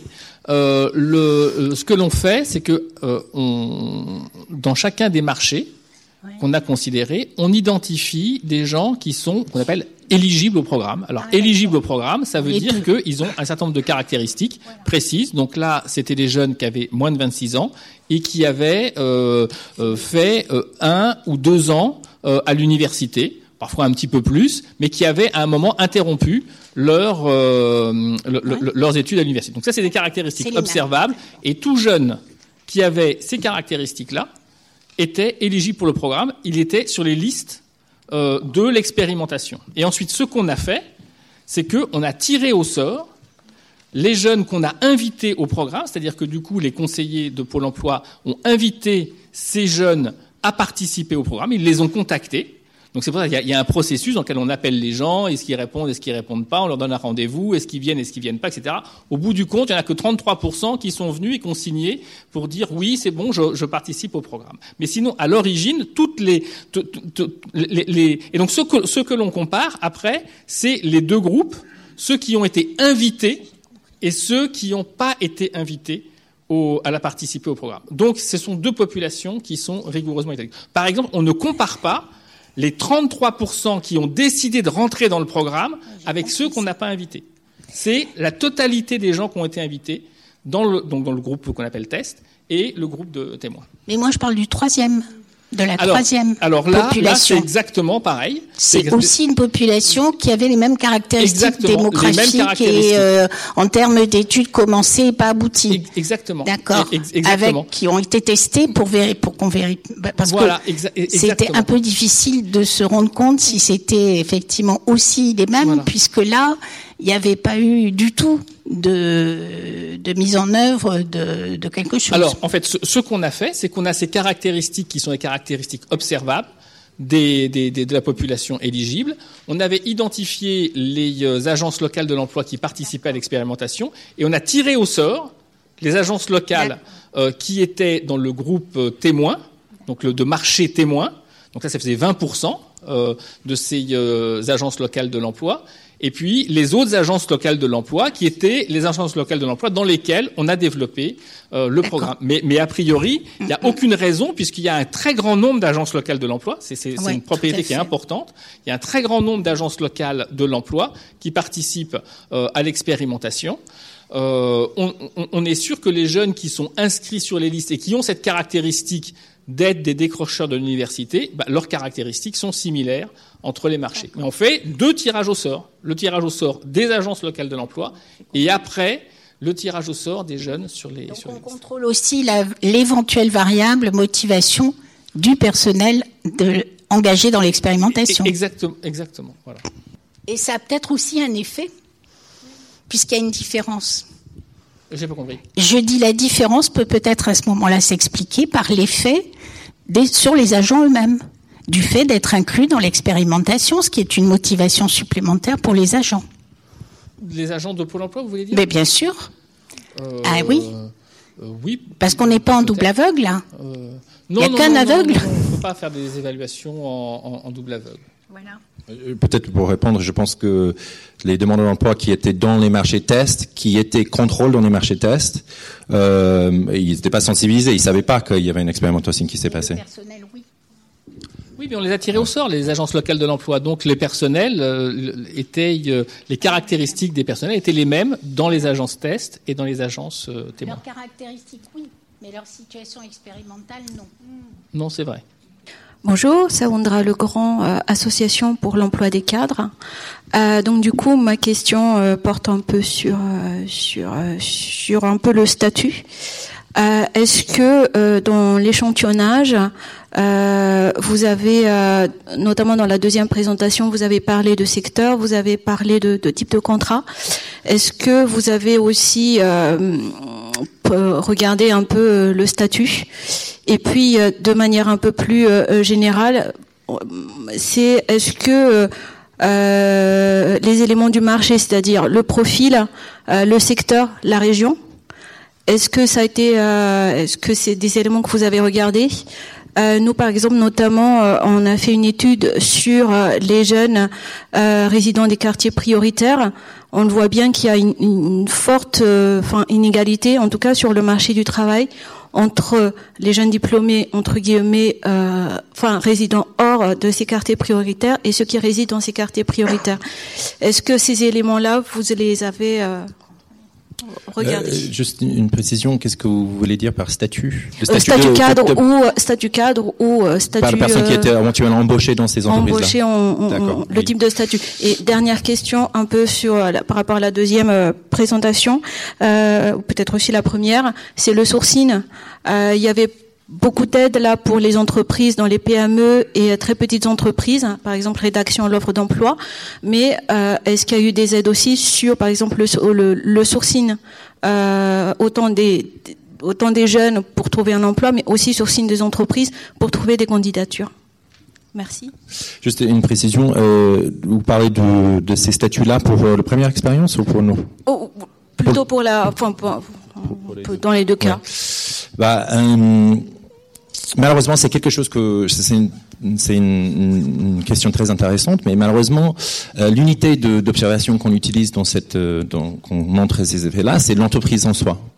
Donc, on est incapable de, de, de voir au sein de ces entreprises comment ils ont choisi euh, certains types de candidats ou auraient préféré certains types de, euh, de, de, de, euh, de candidats mais euh, on n'a pas regardé euh, par euh, une entreprise qui aurait recruté plus des cadres versus euh, plus des, non-cadres. C'est quelque chose in- intéressant. Euh, en termes de secteur marché, justement, les effets hétérogènes de l'hétérogénéité de l'effet de création d'emplois, justement, on voit que euh, euh, vous, vous avez parlé de ZUS, ou des zones prioritaires euh, de la ville. Justement, c'est dans les marchés déprimés où on voit euh, l'impact sur, sur l'emploi. Donc, ça répond à votre question. Donc, cette hétérogénéité est là, et notamment, on peut penser que c'est ces marchés déprimés où il y a peu de peu d'offres pour beaucoup de demandeurs d'emploi, c'est exactement où on, trouve l'effet. Donc, ça, c'est très bien. Euh, et en termes de sourcing, euh, il faut que vous m'expliquiez exactement ce que c'est le sourcing.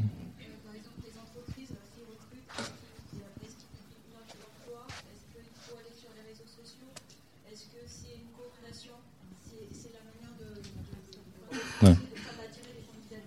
Ouais, donc euh, malheureusement, une, euh, malheureusement, on n'observe pas ça. Donc, les, données qu'on fait pour voir que c'était le prêt excellent qui a agi, euh, il s'agit que des, données de Pôle emploi. Donc, forcément, c'est euh, par rapport à, la façon que Pôle emploi a traité ces offres-là, et on n'observe pas euh, d'autres méthodes euh, auxquelles que au par l'offre aurait pu être transmise ou traitée. Ceci dit on voit des changements de comportement dans ces offres-là. Donc, les entreprises, il, il vaut moins afficher ces offres-là. Donc, euh, un résultat qu'on n'a pas montré, c'est que veut moins, ils, sont moins, les entreprises testent sont moins probables à afficher leur offre quand ils ont une offre sur Internet. Il veut garder ça privé. Donc, en, fait, il, confie ça aux conseillers. Donc, euh, ça peut-être répondre partiellement à votre question. Oui, bonjour. Thomas Godin du service économie et prospective de l'ADEME. Euh, J'aurais une question et une suggestion ou remarque, je ne sais pas. Euh, dans le premier exposé, vous avez parlé de 230 marchés locaux. Alors, ce sont les marchés locaux du travail. J'arrive pas bien à visualiser ce que c'est. Si vous pouviez nous donner quelques images, parce que moi j'ai en tête l'exemple, quelqu'un qui est électricien dans un opéra, c'est quoi son marché du travail? Et en particulier, euh, s'il doit circuler d'opéra en opéra, ça veut dire que sa, sa vision, c'est pas le territoire, euh, euh c'est pas son bassin d'emploi initial. Donc voilà, première chose. Et puis une, une suggestion sur la, cette idée de création nette d'emploi. Est-ce qu'une pour, pour, pouvoir dire s'il y a création nette d'emploi, est-ce que la bonne référence, c'est pas de se dire est-ce que ça améliore au bout du bout les comptes du régime d'indemnisation du chômage? Mais alors ça, c'est vraiment des questions euh, excellentes. Euh, euh, parce que euh, je, je, crois qu'aujourd'hui, il y a, y a aujourd'hui une question qui est vraiment euh, importante, il me semble, c'est qu'est-ce que c'est que le marché pertinent pour un demandeur d'emploi? Donc souvent, les gens cherchent euh, un petit peu euh, toujours au même endroit dans leur métier, euh, leur code ROM ou un ou deux codes ROM sur une unité géographique. Et ne serait-ce, il y a des interventions qui testent ça actuellement, il y a des évaluations randomisées qui ont été, qui ont été faites là-dessus, et qui en fait juste proposent aux gens euh, leur envoie des, informations sur des offres, sur des marchés un, tout petit peu différents, c'est-à-dire des, des, codes ROM qui sont un tout petit peu, un tout petit peu plus loin. Et ben ça, cette intervention-là, c'est en fait quelque chose qui quelque part force les gens à tourner un petit peu la tête euh, pour envisager euh, un, un, ensemble plus vaste, ça, ça a un impact qui est extrêmement important. Donc cette question, votre première question sur c'est quoi la notion de marché, je pense que c'est une vraie question qui est vraiment, vraiment centrale. Alors nous, on, l'a abordé d'une façon très, très simple, qui était une question d'une façon pragmatique par rapport aux exigences de notre, de notre expérimentation. Donc pour nous, un marché du travail, c'est le périmètre qui est servi par une agence locale de l'emploi et ça comprend tous les métiers. Donc, en fait, c'est une agrégation de, c'est un ensemble de marchés. Et si on voulait commencer à démêler c'est quoi les marchés pertinents euh, au sein de chacune de ces euh, agences locales de l'emploi, ce serait euh, vraiment très, euh, euh, très compliqué. Mais par contre, notre unité, de, le fait qu'on qu considère plus de marchés, un ensemble un, un, petit peu plus vaste, ça n'invalide absolument pas notre, notre, notre démarche. C'est juste que ça rend la détection des effets de déplacement un petit peu plus difficile. Voilà, donc ça c'est pour votre première question. Maintenant pour votre deuxième question, je pense que c'est vraiment une question qui est très importante. En fait, ce qu'on aimerait faire, c'est des analyses coût-bénéfice. C'est-à-dire que ce qu'on aimerait, c'est savoir, finalement, si on était capable de cumuler les allocations chômage qui ont été versées aux demandeurs d'emploi au cours d'une période de un an, deux ans, trois ans, après en prolongeant un petit peu sur une longue période, ben finalement, est-ce que quand on compare entre le groupe TES et le groupe témoin, on voit qu'il y a eu des économies d'allocation chômage qui couvrent les coûts du programme? Ça, ce serait l'analyse coût-bénéfice du point de vue euh, euh, du gouvernement, de, la puissance publique. Maintenant, on pourrait aussi se dire, et c'est certainement quelque chose qui est extrêmement important, parce que la première personne qui est concernée dans euh, un accompagnement, bah, c'est quand même le bénéficiaire lui-même, mesurer bah, c'est quoi le cumul sur une certaine période des allocations chômage qui ont été versées à la personne tant qu'elle était en chômage, et après, le cumul des euh, revenus salariaux qu'elle a pu euh, obtenir parce qu'elle a retrouvé un emploi. Donc on aurait comme ça la comparaison entre la rémunération totale d'une personne lorsqu'elle a participé au programme et puis bah, la même chose dans le groupe de contrôle. Et on verrait l'impact causal sur le revenu des gens, et je pense que c'est vraiment quelque chose qui serait très très utile de euh, très très utile euh, à faire. Euh, et on pourrait même après agréger les deux dimensions et avoir l'analyse coût-bénéfice du point de vue de la collectivité. Alors ça, cette analyse-là, aujourd'hui, en France, elle est vraiment très compliquée, parce qu'on peut avoir d'un côté des allocations chômage, si on se démène comme un diable, on peut avoir les rémunérations avec les données de, de l'ACOS, les DADS, mais apparier les deux, c'est quelque chose euh, qui est vraiment très très compliqué. La DARES a fait des travaux là-dessus, mais euh, euh, je crois que ça reste quand même quelque chose de très très compliqué. Bah, là, en l'occurrence, c'était des jeunes, le dispositif, c'est ça? Des jeunes qui sortent d'études, donc plutôt pas tellement indemnisés par l'assurance chômage en l'occurrence. Oui.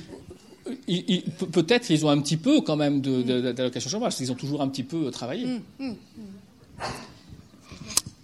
Bonjour, euh, Lansana Touré, je suis directeur adjoint dans un département. Donc, euh, on se pose les mêmes questions concernant les allocataires du RSA, parce que les départements développent aussi des programmes spécifiques euh, pour accompagner les allocataires du RSA vers l'emploi.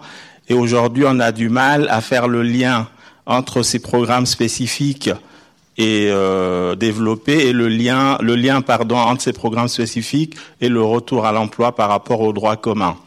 Euh, donc ma question, euh, c'est celle-ci. Qu'est-ce qui vous a permis de considérer que les variables que vous avez choisies pour caractériser les individus des échantillons étaient suffisantes, dans la mesure où il y a d'autres éléments euh, tels que les difficultés de mobilité, les gardes d'enfants pour les, femmes, par exemple, qui sont considérés comme des freins à l'emploi. Comment vous avez pris en compte ces éléments-là? Alors, euh, on les a pas euh, pris en compte. Euh, et ça, c'est la, on les a pas pris en compte, et, et, et c'est possible de ne pas les prendre en compte, justement grâce au design expérimental qu'on a euh, mis en œuvre, qui est celui d'une évaluation randomisée. C'est-à-dire que tous ces obstacles, ils existent, ils sont certainement euh, très importants, ils expliquent le fait que peut-être uniquement une partie des gens rentrent dans le programme, 33%, mais ils sont euh, euh, partagés exactement de la même façon entre le groupe test et le groupe de contrôle. Ce qui fait que lorsque euh, nous, on va faire notre comparaison sur les taux de retour à l'emploi entre deux groupes, un groupe auquel on a proposé de participer au programme et un groupe auquel on n'a pas proposé de participer au programme, mais qui ont été tirés au sort, on est sûr que même si ces obstacles jouent dans les décisions des gens, eh ben, ça va être de la même façon que les deux groupes sont exposés de la même façon euh, à, ces obstacles. Et ça ne veut pas dire qu'on élabore un design d'une expérimentation euh, par la méthode de, tirage au sort. Ça veut pas dire que euh, amont, on, s'est dit, on veut voir euh, quel est l'impact sur une surpopulation, par exemple les handicapés ou des, femmes qui cherchent une garde pour l'enfant. Si on met ça en place en, en amont, on peut et on, on s'est dit qu'on va voir ça. On peut couper l'échantillon ex post. Et comment on a fait? Donc, euh, On a regardé les faits hétérogènes entre les entreprises qui étaient en contact avec Pôle emploi auparavant versus qui n'étaient pas en contact. Et on voit que le, euh, un effet plus important sur les, entreprises en, contact. si on élabore des, des des expérimentations qui sont dirigées vers euh, euh, sur les demandes d'emploi avec différentes caractéristiques, on peut regarder l'effet euh, hétérogène de l'impact. Mais euh, comme Bruno disait, euh, c'est grâce à tirage au sort qu'on est sûr que ces, ces effets-là nuisent pas à l'interprétation des effets en, en agrégat. Merci. On va prendre une toute dernière question. Oui, Antoine Masson, Conseil général de l'économie. Euh, dans les deux travaux, là, les, en fait, les bénéficiaires de politiques publiques ont été choisis au hasard. Est-ce que ça, ça pose question aux gestionnaires des politiques publiques que, que des que des bénéficiaires de, de, de ces politiques d'aide donc soit choisi au hasard par rapport à des considérations comme euh, l'égalité de traitement, par exemple Écoutez, c'est une excellente question. Je vais m'y mettre moi aussi, euh, caresser dans le sens du poil le public. Euh, on va garder cette question pour la table ronde qui va aborder exactement ces sujets-là, c'est-à-dire comment on, on, met en œuvre euh, ce type de politique. Je voudrais juste répondre sur le fait que la première présentation, euh, c'est pas les bénéficiaires qui sont tirés au sort, c'est ceux à qui on propose voilà, il y a une petite nuance quand même, mais ce sera le sujet de la table ronde tout à l'heure. Euh, voilà. Donc je vous propose de passer à la pause café et de revenir bien sagement à 15h30 précise. Donc un café en mezzanine, m'a-t-on dit.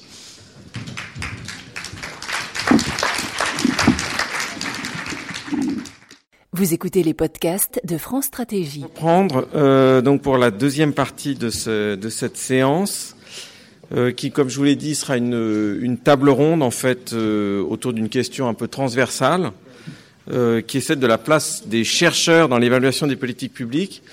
Donc, on va organiser ça en deux temps. D'une part, nous allons avoir un exposé introductif de Esther Duflo.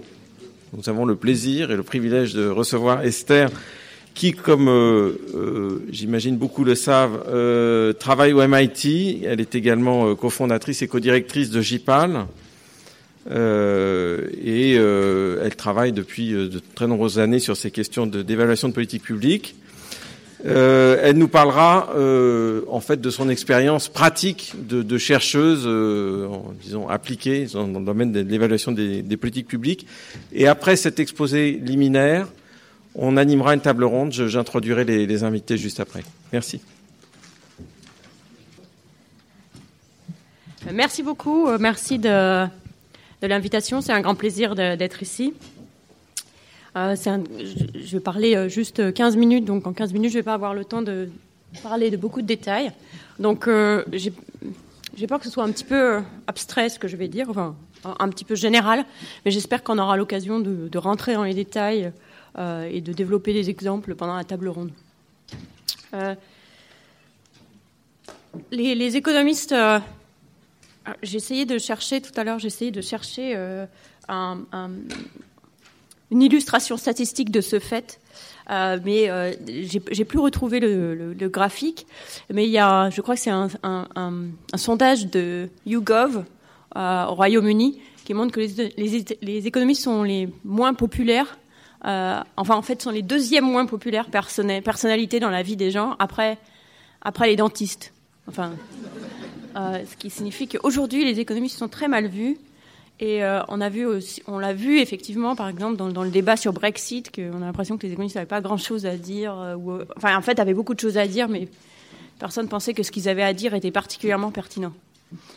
Alors pourquoi c'est le cas que les économistes soient tellement mal vus? Bon, en, partie, je pense, que c'est de notre faute euh, en tant que profession, hein, certainement. Euh, mais euh, c'est aussi parce qu'il y a une perception de ce que font les économistes dans la vie, qui en gros est une de, ces trois, trois catégories. je pense que la plupart des gens sont convaincus que les économistes font des prédictions toute la journée. Peut-être certains d'entre vous font des prédictions toute la journée. c'est vrai qu'il y a des économistes qui font des prédictions, que ce soit dans les grandes instances gouvernementales, dans les instances internationales, euh, dans les cabinets de conseil, etc. Mais beaucoup des économistes, en particulier les économistes, les chercheurs, euh, font très très peu de prédictions et sont très très incapables d'en faire. Euh, effectivement, les prédictions des économistes sont en général fausses. quand on regarde, par exemple, les prédictions du FMI vis-à-vis de ce qui se passe après dans la croissance, en général, c'est assez peu correct. C'est facile à montrer, d'où peut-être cette impopularité. Donc, soit on pense que les économistes font des prédictions. Je pense que la plupart des gens pensent que c'est ça que la plupart des économistes font. Sinon, on pense, peut-être les économistes eux-mêmes en général, la plupart des économistes qui travaillent euh, dans des universités, la plupart des chercheurs se conçoivent, un petit peu à l'instar de, Friedman, comme des, euh, comme des scientifiques purs, un petit peu, euh, et une certaine envie du, chercheur en sciences physiques chez l'économiste, qui essaye de découvrir les, les, lois fondamentales qui animent non les sphères physiques, mais le, le, comportement, le comportement des acteurs. On les appelle des acteurs, on les appelle des humains, et puis, disons, la machine économique. Et puis, euh, donc, euh, donc, c'est clair, par exemple, que Friedman euh, comparait les économistes à des scientifiques et disait voilà, le, le but de l'économie, c'est de découvrir les grands principes qui animent l'économie. C'est pas d'ailleurs d'avoir grand-chose à dire sur comment la changer. Donc, avec cette vision scientifique, il y a aussi une vision profondément anti-normative, purement positive. On doit décrire le monde tel qu'il est. Il a un exemple, il dit que s'il y a un, physicien euh, qui regarde des gens jouer au billard, le physicien doit regarder comment les, boules bougent et de cette manière essayer d'inférer les lois de la physique. Mais ce serait probablement mal, une mauvaise idée de prendre les cannes et d'essayer de jouer à leur place. Et puis peut-être en France particulièrement, il y a une tradition plus plus concrète de l'économiste qui, qui, en particulier dans les administrations, venant, mettons, le grand, euh, peut-être que le héros de, ou le saint patron étant euh, Colbert, euh, d'une espèce de, vision d'ingénieur, donc l'économiste comme ingénieur. il y a une longue tradition française de ça, et puis c'est clairement quelque chose qu'on retrouve aussi aux États-Unis avec Al Roth, par exemple, qui a gagné le prix Nobel il y a quelques années, où l'idée que l'économiste peut aller plus loin euh, que euh. Au contraire, on dépasse cette idée euh, qu'on va juste, en tant qu'économiste, chercher les grandes lois qui régissent le fonctionnement de l'être humain, mais qu'on va essayer de, faire marcher mieux la machine économique. Donc que ce soit les grandes institutions internationales et comment elles s'emboîtent, ou que ce soit un, sujet peut-être plus mondain, terre à terre, mais très très important, comme euh, comment, euh, comme post-bac par exemple, euh, comment assigner les, élèves de terminale aux universités, qui est un gros problème compliqué d'assignation et qui peut être considéré comme un problème d'ingénieur en fait. donc ça, c'est la, la, vision, disons, que les gens ont traditionnellement de l'économie, que ce soit les gens en général, le grand public et la plupart des économistes eux-mêmes. Et puis d'un autre côté, euh, on a aussi euh, la perception de l'évaluation. Ce que je veux faire, c'est de parler de l'évaluation par les économistes et montrer pourquoi, de ce fait, on, les associe mal entre eux ou pas très efficacement entre eux, et comment, en changeant les deux, la perception un peu des deux, on peut arriver à un mariage plus, fructueux entre euh, les chercheurs en économie, puisque c'est ça que je suis, et l'évaluation des politiques publiques. Pour l'évaluation, il y a vraiment trois types d'évaluation qui sont courantes, ou trois gros usages de l'évaluation qui sont courantes. Euh, une, c'est, euh, disons, euh, pour caricaturer un petit peu l'évaluation cours des comptes, qui est de dire est-ce que, qui est en fait un audit. Après, il peut y avoir une évaluation d'impact à la Cour des comptes. Je, caricature un peu, mais principalement quand même, est-ce que ce qui a été prévu a été fait? Ce qui est absolument essentiel, absolument essentiel à faire pour tout programme c'est de savoir, vous aviez prévu de, mettre d'acheter des ordinateurs pour les mettre dans, toutes les écoles de France. Est-ce que euh, le marché a été passé euh, dans les bonnes conditions? Est-ce qu'il euh, y a eu des pots de vin qui ont été passés? Est-ce que les ordinateurs sont arrivés dans les écoles? Est-ce que ce sont des, bons ordinateurs? Est-ce est que les boîtes ont été ouvertes et que les ordinateurs sont sortis de ces boîtes? Donc c'est l'évaluation, disons, type audit. Tout à fait essentiel et qui, doit concerner tout programme se doit d'avoir une évaluation de ce type mais elle ne nous dit pas, euh, évidemment, si le programme a eu un effet positif, négatif, pas d'effet, etc.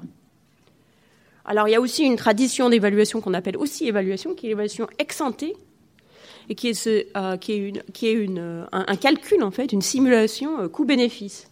Étant donné ce qu'on pense que ça va coûter et que ce qu'on pense que les bénéfices vont être, bénéfices qui peuvent être euh, soit quantifiable, soit plus difficilement quantifiable, mais auquel cas on va essayer de, rajouter une, donnée.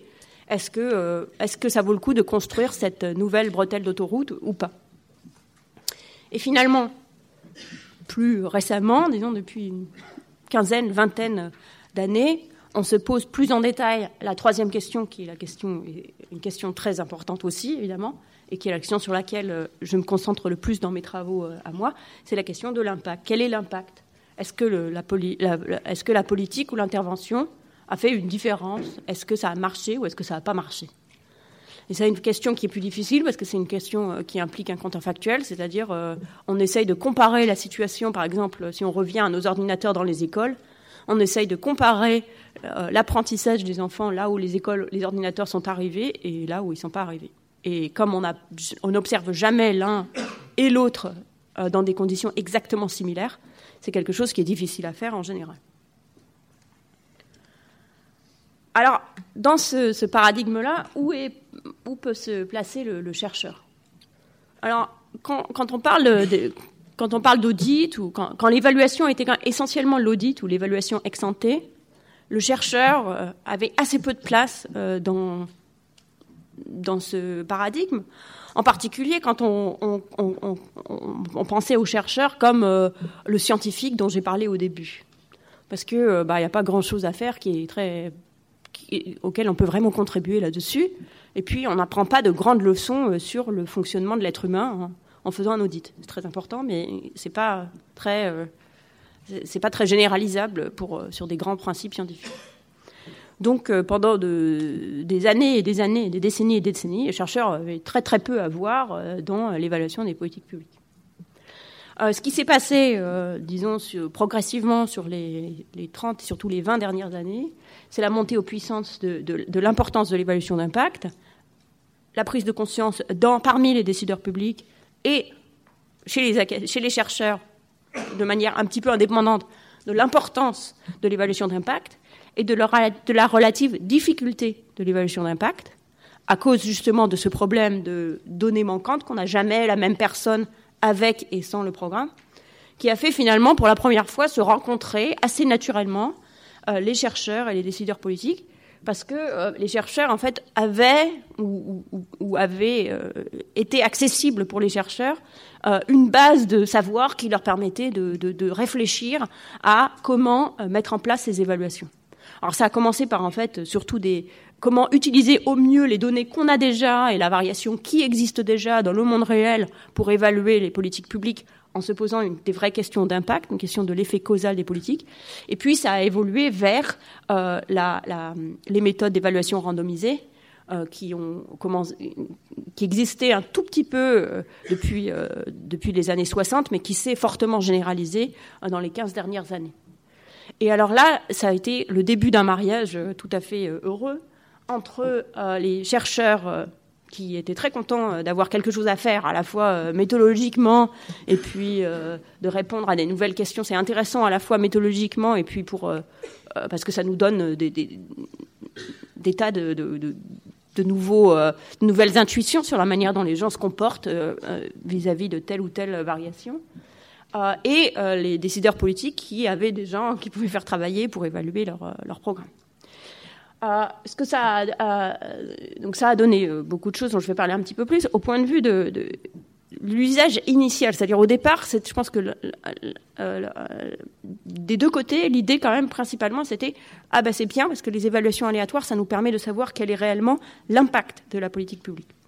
Ces évaluations d'impact, donc, elles nous, donnent, donnaient des réponses sur tout un tas de programmes. Si on prend juste JPAL, aujourd'hui, il y a presque 900 projets qui sont soit finis, soit en route d'évaluation randomisée, une grande partie avec des gouvernements. Donc, on a beaucoup, beaucoup, beaucoup de résultats.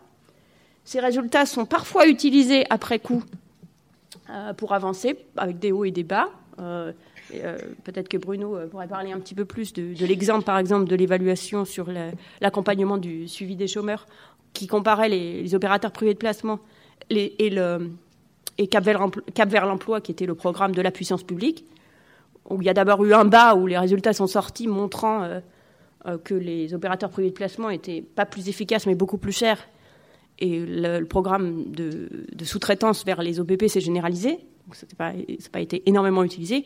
Puis après, une, une, reprise de ces résultats par la Cour des comptes qui a changé le, qui a contribué, disons, au déclin de, l'utilisation des OPP.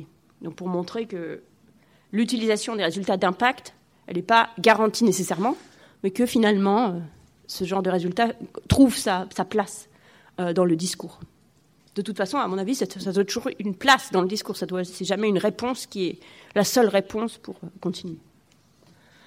Mais je pense qu'on peut aller beaucoup plus loin et qu'on est déjà allé beaucoup plus loin. Et je pense que c'est utile qu'on se rende compte qu'on est déjà allé beaucoup plus loin en, en repensant un petit peu plus quel est le rôle en fait du chercheur. Un chercheur en économie, c'est quoi Outre ces choses-là, quelqu'un qui fait des prédictions, un scientifique, un ingénieur, qu'est-ce que ça peut être aussi?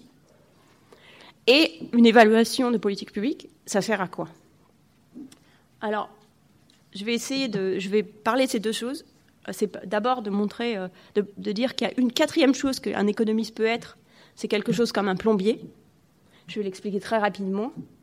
Et ensuite, une, une, quatrième chose que l'évaluation peut être, c'est un processus de découverte, si c'est avec un chercheur, de co-découverte. C'est-à-dire pas seulement quelque chose ex post pour se dire ça marche, ça marche pas, mais un processus, disons, d'apprentissage et qui a beaucoup plus dans l'évaluation que, euh, euh, en fin de compte, le résultat final sur ça a marché ou ça n'a pas marché. Et si c'était juste ça, euh, ce serait peut-être beaucoup d'efforts pour, plus, pour, ce qu'on en obtient. Mais c'est beaucoup plus que ça. En parlant de l'économiste, deux minutes. il y a une phrase de Kate que j'aime bien, mais elle parle de dentiste justement. if economists could manage to get themselves thought of as humble, competent people on a level in, of dentist, with dentist, that would be splendid. Euh, donc c'est une phrase de Keynes qui euh, est donc c'est cette idée est-ce que les économistes peuvent passer de ce rôle de, scientifique ou d'ingénieur euh, vers un rôle encore beaucoup plus finalement pratique, pragmatique et modeste? de plus en plus, les économistes ont l'occasion, sont sollicités pour intervenir dans le détail de politique publique. Ça, ça existe euh, aux États-Unis, en France, en Inde, partout. C'est pas quelque chose qui est, spécifique à un pays ou à une géographie. Euh, par exemple, euh, les gens qui font de l'économie des, des, organisations sont, interviennent pour aider à la conception des enchères publiques, pour, par exemple, un nouveau, un nouveau spectre de, de, de, téléphones mobiles. Il faut réfléchir à comment la mettre aux enchères pour maximiser les revenus pour la puissance publique tout en maximisant le service pour les usagers. Donc ça, c'est euh, les, économistes interviennent sur ce genre de questions. Euh, les questions du style d'assignation des élèves dans les écoles, euh, où on a toute une connaissance sur comment faire ça, mieux, moins bien, etc. et puis, et puis. les, disons des, problèmes qui paraissent, j'ai mis problèmes de société en général, mais je pensais par exemple à la question de comment organiser le transfert des reins d'une de personnes décédées à personnes qui en ont besoin, ou d'une personne vivante à une personne vivante, d'une manière qui soit à la fois euh, éthique et en même temps euh, qui, n'amène pas à la, à la disparition de reins qui pourraient sauver des vies. Donc c'est le genre de sujet sur lequel travaille Alrot aussi, par exemple. Et euh, de travailler sur ces sujets-là, ça demande de, on ne peut pas s'arrêter aux grands principes. Ça suffit pas d'avoir d'être correct sur les grands principes. Il faut aller vraiment juste dans, le détail le plus minutieux de la manière dont les politiques sont mises en œuvre. Euh, ce qui demande euh, euh, d'adopter une attitude de plombier, parce qu'en en fait, on ne sait même pas au début, avant de mettre un programme en œuvre, on ne sait même pas qu'est-ce qui va vraiment être important. On n'a aucune idée de ce qui va vraiment être important. Non seulement on ne sait pas résoudre le problème exactement, donc ça c'est un ingénieur par exemple, il y a parfois des problèmes, il ne sait pas exactement comment, il les résoudre, mais au moins il peut essayer de mettre ça dans un laboratoire et de faire des expériences et de trouver, il comprend moins quel est le problème. Il ne sait pas forcément le résoudre, mais comment quel est le problème. Mais quand on va dans la vie réelle, on a un problème supplémentaire, c'est qu'on ne sait même pas quel va être le problème.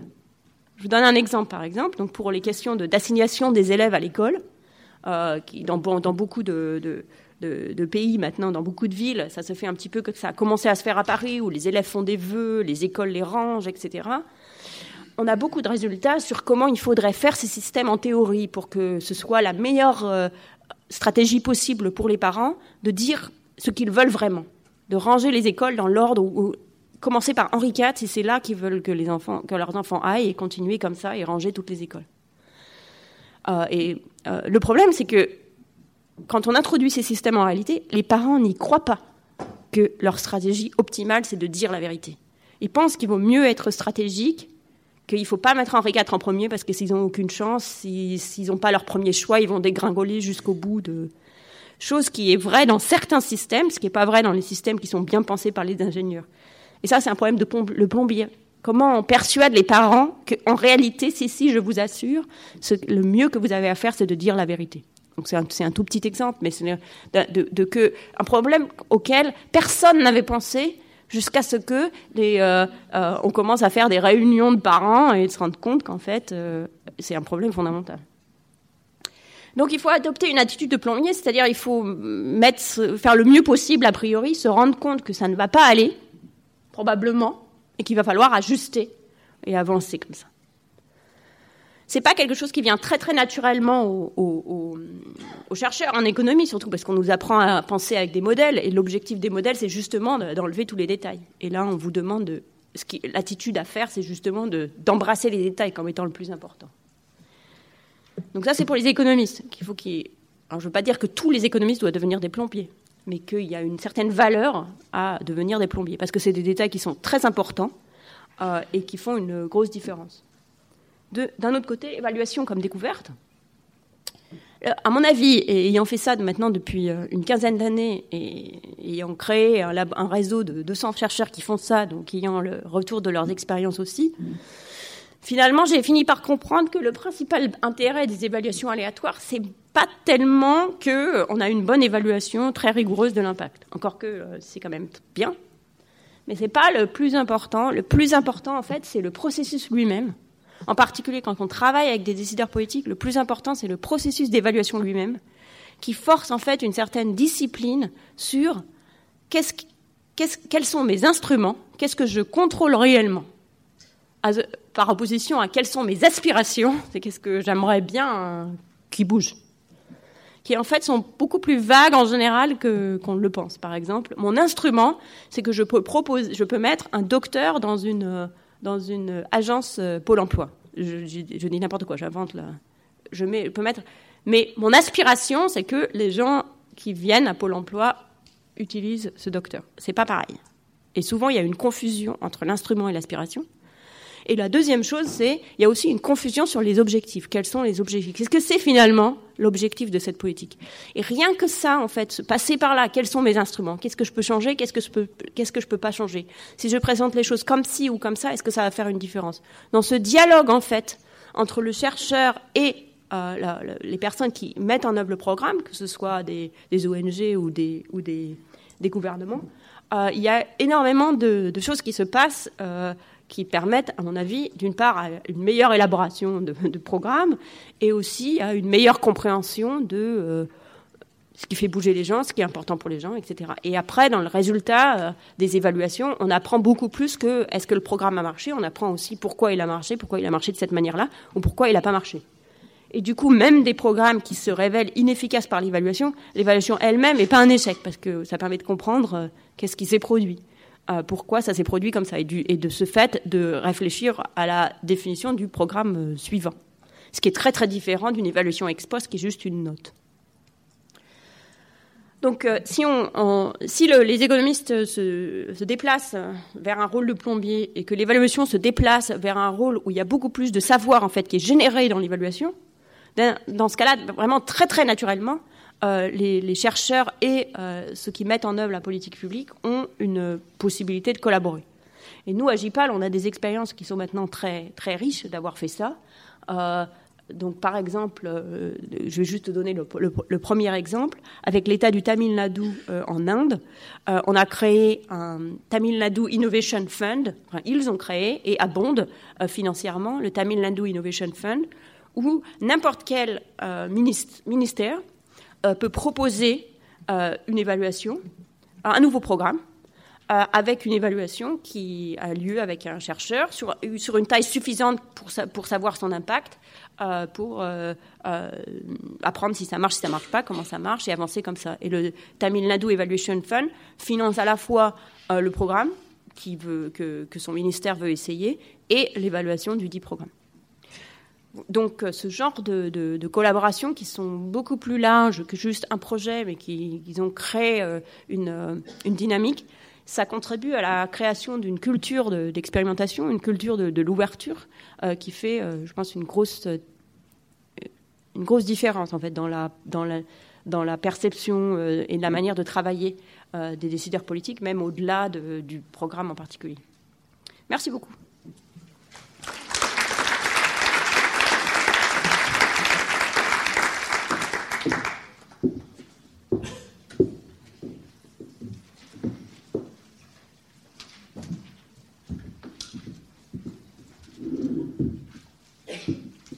Merci Esther Duflot. Donc on va enchaîner par la deuxième partie de cette deuxième partie. Et donc je vais appeler à la tribune euh, nos intervenants pour la table ronde.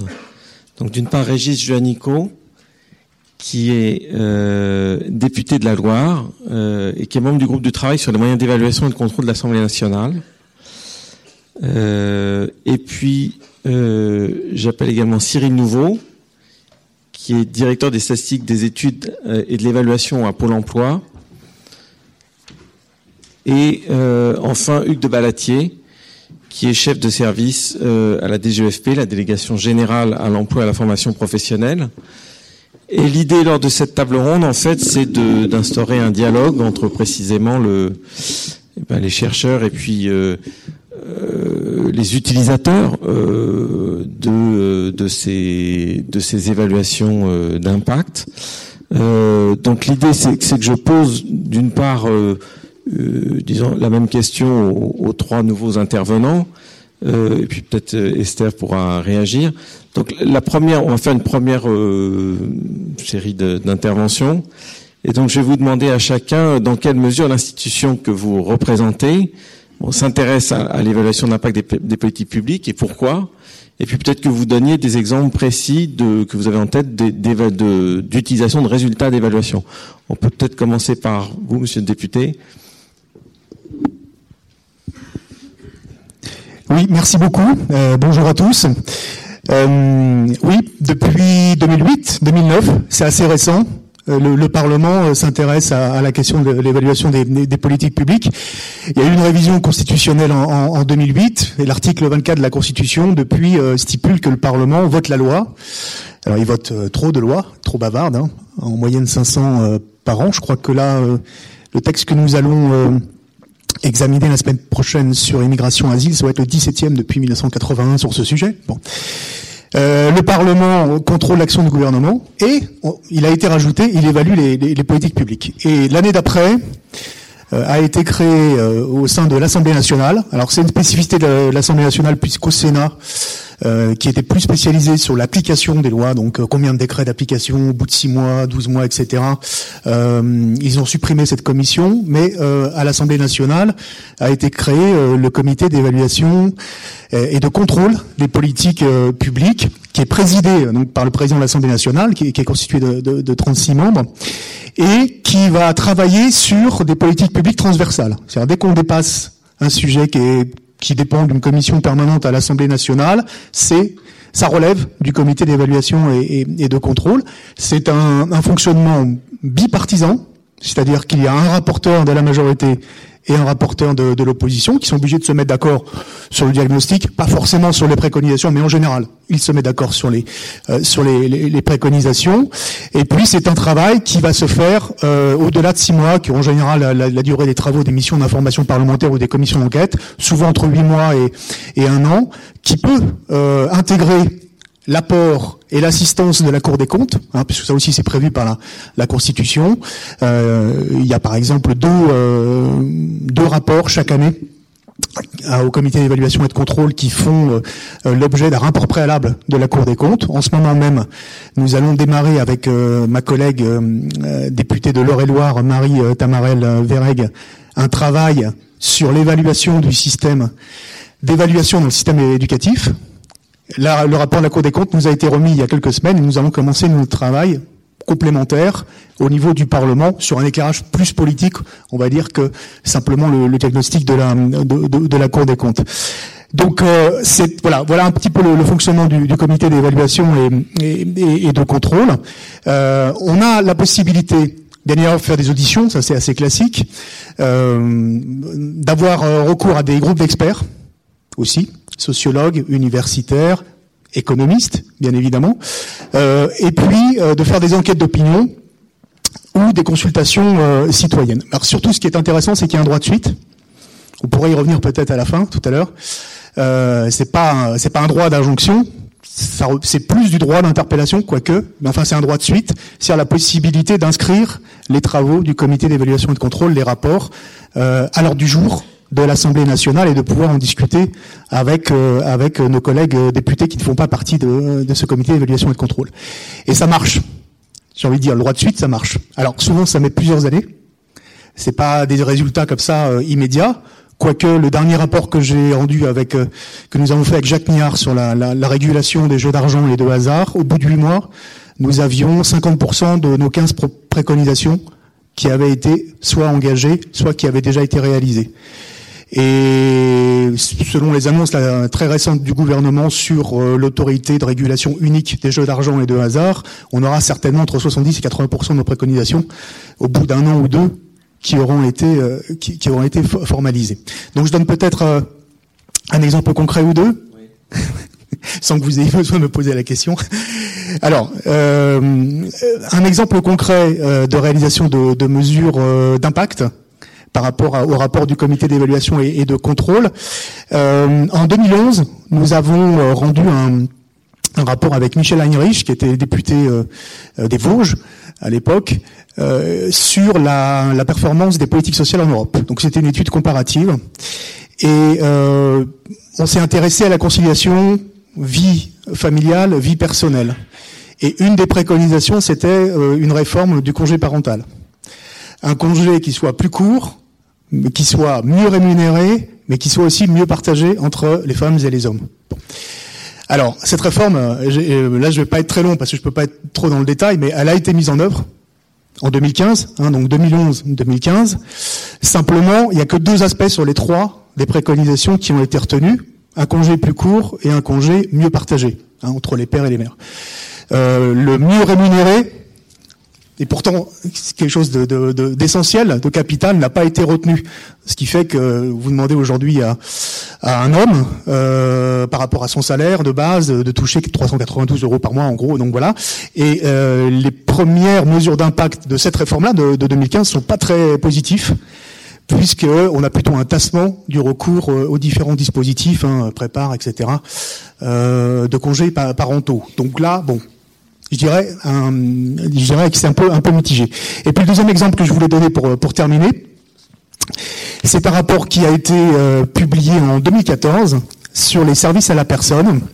Alors c'était Martine Pinville, hein, ma, collègue de, mon ancienne collègue de, de Charente-Maritime et, et Bérangère Politique, qui est encore députée. Ils avaient proposé un crédit d'impôt pour l'emploi d'un salarié à domicile pour les retraités.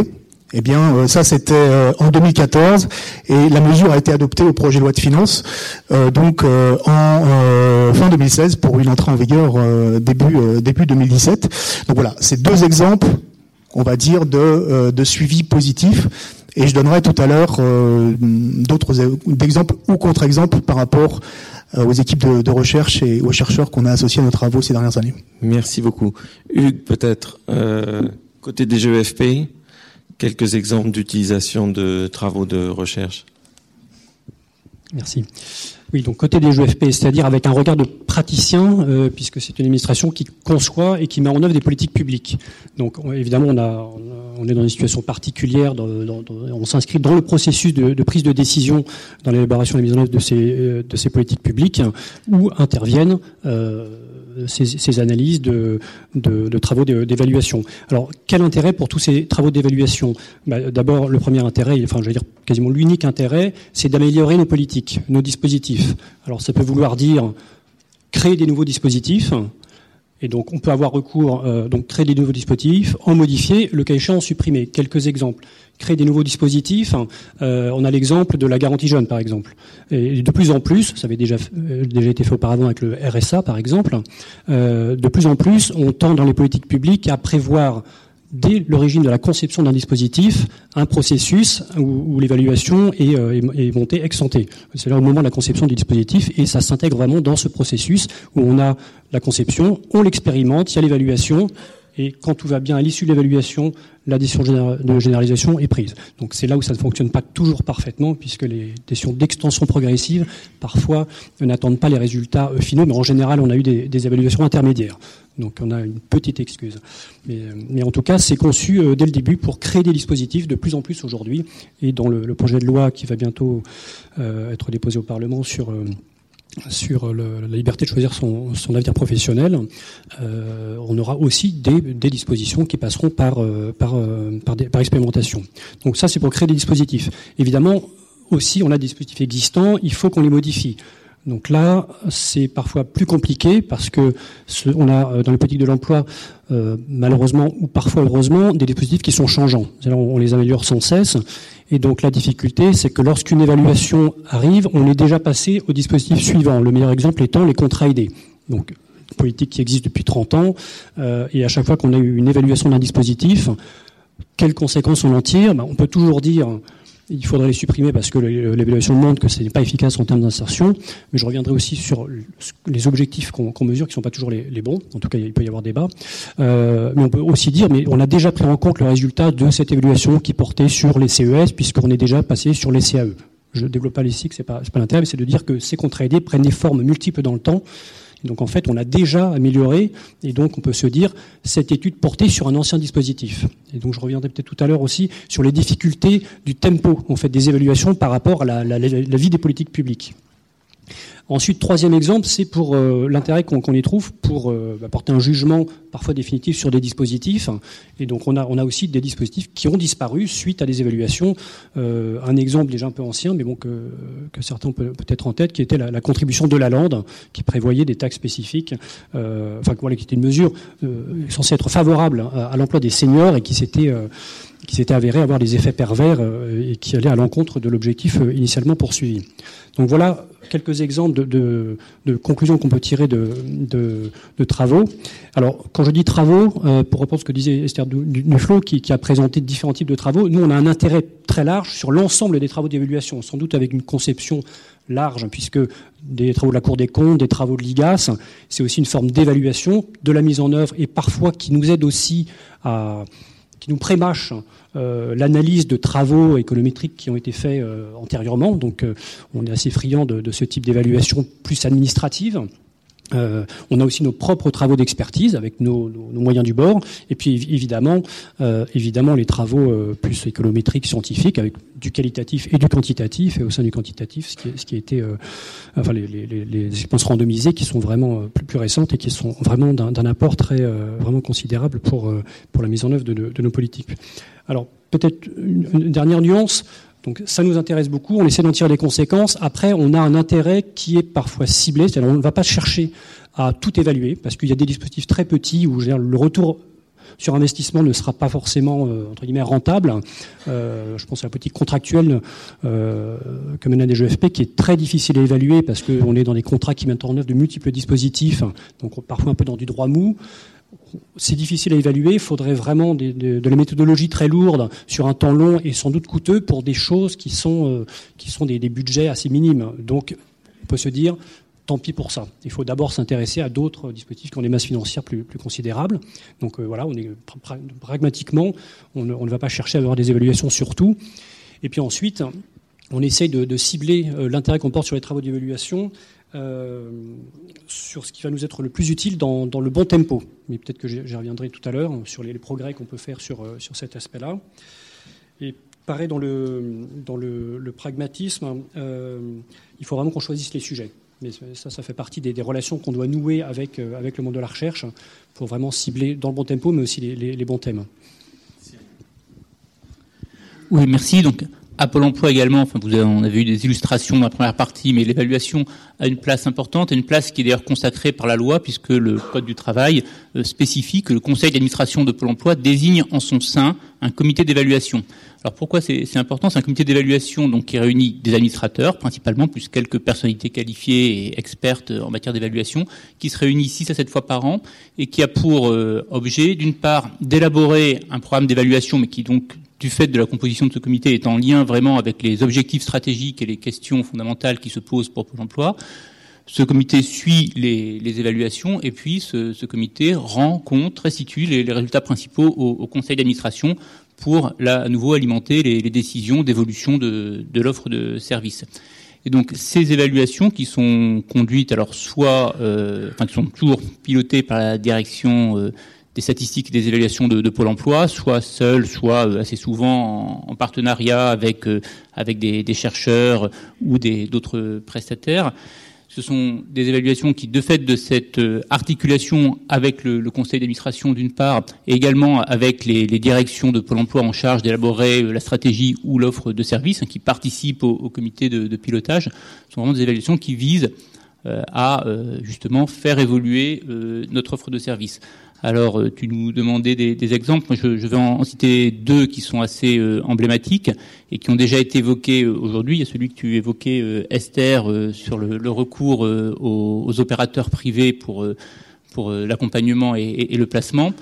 En 2005, Pôle Emploi, enfin l'ANPE à l'époque, a, perdu le, monopole du placement, de l'accompagnement des, des demandeurs d'emploi, et donc suite à ça, plusieurs marchés ont été faits auprès d'opérateurs privés pour leur confier l'accompagnement renforcé de demandeurs d'emploi en, choisissant justement de, de, cibler particulièrement des demandeurs d'emploi éloignés de l'emploi ou qui étaient en risque de chômage de longue durée. Il y a eu un premier marché qui a donné lieu à l'évaluation que, tu évoquais. Il y a un deuxième marché euh, donc première évaluation qui a été réalisée euh, notamment par le CRES, à laquelle Bruno Crépon entre autres a, participé. Deuxième euh, marché qui a donné lieu à une évaluation que nous avons menée conjointement avec la DARES. Et ces deux évaluations ont eu des, résultats convergents. Dans les deux cas, on trouvé, ont confirmé le résultat que faire un accompagnement renforcé, ça accélère le retour à l'emploi. Mais dans les deux cas, on trouvait que l'accompagnement, lorsqu'il était fait par Pôle Emploi, avait des résultats meilleurs en termes de retour à l'emploi que par que, celui qui était fait par des opérateurs euh, privés. Et suite à ça, il y a eu vraiment un renversement de doctrine de Pôle emploi quant au recours aux opérateurs privés. Donc désormais, nous n'utilisons plus les opérateurs privés pour les personnes les plus en difficulté pour l'accompagnement renforcé, mais on y recourt au contraire pour des prestations d'accompagnement plus légères, ciblées sur des demandeurs d'emploi plus autonomes, ce qui nous permet, nous, de dégager du temps des conseillers Pôle emploi pour se consacrer plus sur l'accompagnement renforcé, là où nous avons une plus grande valeur ajoutée. Donc, premier exemple d'évaluation qui vraiment a modifié notre offre de service et notre euh, doctrine. Le deuxième exemple, c'est euh, l'étude sur la prospection, l'évaluation qu'a qu présentée euh, Dylan Glover. ce, je ne reviens pas sur les résultats, vous, vous l'avez vu, mais peut-être ce qui, enfin voilà, ce qui, n'a pas été dit, c'est que c'est un peu euh, modifié notre perception de la, prospection. Une des représentations qu'on peut avoir de la prospection, c'était un peu celle d'un marché caché. C'est-à-dire qu'il y a des entreprises qui vont recruter de toute façon, mais elles ne déposent pas d'offres, elles ne passent pas par Pôle Emploi. Et l'intérêt pour Pôle Emploi d'aller les voir, c'est pour pouvoir faire en sorte que ces recrutements se fassent par des demandeurs d'emploi qu'on arrivera à placer plutôt que qu'un recrutement de, de salariés en dehors. Or, ce qu'on a vu, c'est que l'effet de la prospection est beaucoup plus fort que ça. C'est pas juste qu'on substitue des recrutements de demandeurs d'emploi à des recrutements de, salariés cherchés ailleurs, par exemple, mais c'est vraiment qu'on arrive à créer des, emplois supplémentaires. C'est vrai. Et, du coup, le, bah, ça, ça modifie. Enfin voilà, ça va être plus un marché potentiel que sur un marché caché. Et donc, ça a modifié notre euh, c'est un levier beaucoup plus fort que, ce que l'on pensait, et du coup, c'est une mesure que, bah, que l'on essaie de développer. On a actuellement en cours une expérimentation auprès de, pour une offre de service auprès de très petites entreprises et qui s'appuie sur différentes choses, mais notamment une prospection ciblée sur des petites entreprises dans des secteurs dont on pense qu'il y a des potentiels de, recrutement. Euh, Esther, est-ce que vous voulez réagir à ce qui a été dit, en particulier en faisant le lien avec votre propos liminaire? Vous insistiez sur le, fait que le chercheur devait être plus un, plombier et que par ailleurs l'évaluation devait servir à produire de la connaissance. J'ai envie de relier ça aussi avec la question du tempo, c'est-à-dire finalement, euh, si on part de l'idée qu'une évaluation euh, d'impact, c'est d'abord de répondre à une question qui est ça marche ou ça marche pas, alors peut-être que le chercheur a du mal à répondre à cette question et s'il y répond peut-être pas dans le bon tempo, alors qu'à l'inverse, si on adopte votre perspective, vous pouvez apporter d'une certaine façon une autre offre euh, aux décideurs politiques. Oui, merci beaucoup. je vais euh, euh, peut-être réagir un petit peu à ce, qui a été dit, euh, plutôt abonder dans, dans, le sens qui a été dit. Une chose peut-être en plus à rajouter sur l'exemple excellent de comment utilisé les résultats sur la prospection pour vous. Je pense aussi, on peut dire, et qu'est-ce qu'on a appris pour nous? Du point de vue de la recherche On a aussi appris quelque chose que je pense que on ne savait pas, en tout cas que moi je ne savais pas, euh, qui est, ou, euh, disons, de, mettre un coup de projecteur sur la question des entreprises. Presque toute la recherche euh, en économie du travail sur la recherche les recherches d'emploi est, entièrement concentrée sur les demandeurs d'emploi. Et en fait, il y a presque aucune recherche sur le, les difficultés que peuvent potentiellement rencontrer les entreprises, en particulier les petites entreprises. Et pourquoi? Euh, Je sais pas, on n'y a jamais pensé. C'est pas, c'est pas quelque chose. C'est pas parce que, euh, c'est parce que dans notre modèle ou dans, c'est pas juste notre, nos modèles mathématiques, c'est aussi notre vision du monde en quelque sorte, un petit peu épurée. Il y a l'entreprise, elle a du capital et des travailleurs, et pouf, elle fait une, elle, met une offre, et puis il y a quelqu'un qui répond, blablabla, et on s'est jamais vraiment penché sur les détails de Peut-être que euh, finalement les entreprises c'est un DRH, peut-être que le DRH il sait pas où trouver les gens. Peut-être que dans des petites entreprises, il n'y a même pas de DRH, etc. Et du coup, ça ouvre en fait tout un champ de recherche, même au-delà de la question de la prospection, sur euh, il y a peut-être d'autres choses que les entreprises ne, savent pas. Donc, euh, dans cette recherche jointe, je pense c'est un exemple parfait de comment l'articulation entre un problème réel, un une vraie recherche, un vrai problème concret du vrai monde, et une vraie recherche sérieuse euh, impliquant à la fois des gens qui, travaillent sur le terrain et des chercheurs, peut faire, avancer les deux. Alors, ça se passe pas toujours aussi magnifiquement que ça. Hein. Parfois, on trouve des trucs pas très intéressants, ou on trouve rien du tout, et puis voilà. Mais c'est l'exemple de comment. Euh, et ça, euh, donc, c'est pas, c'est vraiment dans les deux sens que, l'enrichissement se produit de, manière très importante. Et pour donc quand je, fais un peu l'article dans d'autres forums du, fait que ce serait bien que les économistes se concernent euh, s'occupent plus de questions de plomberie, j'essaye aussi d'expliquer pourquoi c'est bon pour la science. Et que, en définitive, si on a choisi l'économie et pas les mathématiques, c'est qu'on a envie de faire une, différence dans la vraie vie. Et pour ça, de, prendre, même pour les théoriciens, même si même ceux qui font la, théorie la plus pure veulent travailler sur des problèmes qui euh, sont pertinents. Et comment savoir quels sont les problèmes qui sont pertinents? Eh bien, c'est parce que certaines personnes seront, euh, se, seront penchées sur les, problèmes de la vraie vie. Et donc, potentiellement, ça peut faire remonter très très en amont vers les plus purs d'entre nous les problèmes les plus pertinents. Et après, donc euh, la question dont vous articulez, la question du, tempo et la plomberie est exactement euh, la bonne, à mon avis. Et, et, euh, et mm, s'articule aussi à la question de la, du choix, de sur quoi travailler. C'est clair que parfois, quand il y a un peu un enthousiasme pour l'évaluation d'impact, peut devenir un sur-enthousiasme. Et alors, de tout d'un coup, on se dit, on va tout évaluer. Et tout évaluer, et forcément, tout évaluer, vouloir tout évaluer, c'est euh, il y a une, recette pour ne rien évaluer très bien. Euh, on ne peut pas tout évaluer. quand je veux dire tout évaluer, avoir une évaluation euh, audite, etc., ça on peut le faire surtout, on doit le faire surtout, mais avoir une évaluation d'impact sur tout, c'est ni possible, en tout cas pas que ce soit une bonne, une bonne évaluation, ni souhaitable. Donc il faut faire un choix parce que c'est des projets qui sont longs, c'est des projets qui sont un petit peu compliqués, c'est des projets qui sont un petit peu lourds, et puis il n'y a pas une infinité de, ni de chercheurs, ni de, de, gens que ça intéresse parmi les gens qui mettent en œuvre les politiques. D'où le choix, et je pense que d'une part c'est la valeur des, le montant des budgets qui sont mis en, qui sont mis en œuvre dans votre administration et vous, c'est clair. Et d'autre part, euh, quelle est la valeur de la connaissance qui en sortira, euh, à la fois pour, euh, pour vos administrations, mais peut-être plus généralement? Par exemple, s'il y a un dispositif qui est il y a deux, aux, deux extrêmes, soit un dispositif qui est très novateur, par exemple, commencer à s'intéresser aux firmes et à aider les firmes alors que personne ne le faisait. Il y a un énorme potentiel de connaissances qui, à la fois pour les chercheurs, mais aussi pour les autres. Quand les collègues de, Monsieur le député feront euh, euh, la même chose en Hollande. un rapport sur qu'est-ce qui se fait euh, sur la recherche d'emploi en, Europe, ils vont aller chercher cette évaluation en disant ah, voilà en France ils ont essayé ça. Donc il y a quelque, donc soit des choses toutes nouvelles, même si elles ne sont pas énormes budgétairement, simplement parce que la connaissance qu'on va en tirer, c'est un bien public pour toute l'Europe et de, manière, de la même manière, nous, on bénéficie des biens publics qui ont été mis en œuvre dans d'autres pays. Par exemple, en Allemagne, nous, on s'est beaucoup euh, euh, appuyé sur ce qui a été fait en Allemagne pour même penser euh, aux opérateurs privés de placement.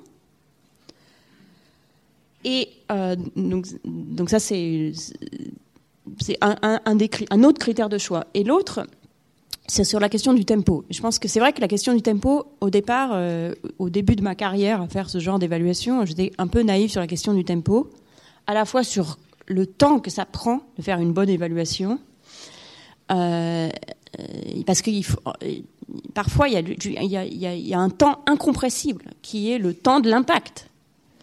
Il y a certaines évaluations où je, suis en train de suivre les gens, ça fait, ça fait 12 ans que je suis les gens.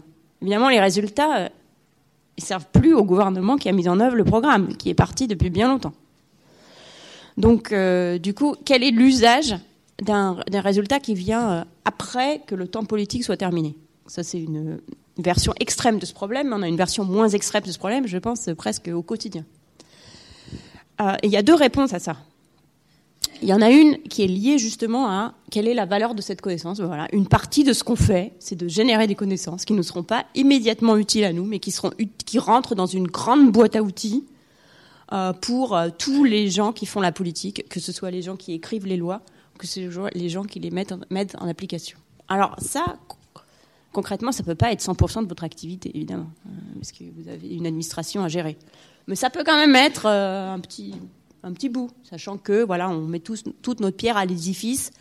Par exemple, le, programme dont je, venais de parler, où on aura les résultats dix ans plus tard, c'est un programme de donner des bourses euh, au Ghana pour l'éducation secondaire, pour rendre l'éducation qui rende l'éducation gratuite pour certains enfants. Ça permet de savoir quel est l'effet de l'éducation. C'est très très important de savoir quel est l'effet de l'éducation. Ça sert à maintenant le gouvernement actuel du Ghana a décidé de rendre l'éducation secondaire gratuite en partie parce que euh, cette évaluation avait été faite. Deuxième chose, et ça c'est plutôt vers nous, les chercheurs, qu'il faut... Donc ça c'est un appel à vous, en disant, parfois, bah voilà, l'évaluation elle va arriver trop tard pour vous, mais elle ne sera pas trop tard pour le monde. Mais aussi vers nous, de se replonger dans la plomberie, ça aide à s'ajuster quand même euh, au tempo, dans le sens que quand on s'intéresse aux questions de plomberie, c'est souvent des questions de comment faire quelque chose. Et du coup, il y a des mesures d'impact intermédiaires qui peuvent, être, qui peuvent arriver beaucoup plus rapidement. Parce que la question, ça va être moins euh, quel est l'effet, euh, même sur la recherche d'emploi qui est six mois plus tard, mais quel est l'effet sur le nombre de gens qui ont répondu ou quelque chose comme ça, qui permet d'avoir des résultats intermédiaires très vite sur, euh, qui permet de dire, ah ben, vaut mieux faire les choses comme de cette façon-là que de cette façon-là. Et la troisième chose qui est un peu au milieu, c'est à nouveau sur des questions un peu de plomberie. Parfois, on a l'impression qu'on a raté le coche au point de vue du tempo, puis en fait, non, ça revient plus tard. Je crois que l'exemple au PPCE, c'est un bon exemple. C'est-à-dire, ben, le temps que les résultats de l'évaluation arrivent, la, première évaluation arrive, le programme était déjà généralisé, mais ces résultats ils se sont retrouvés plus tard pour permettre une, décision différente. Je vais finir par un exemple. J'étais impliqué au billard à l'évaluation d'un groupe, d'un programme de, enfin pas vraiment un programme, d'une réforme des flux financiers.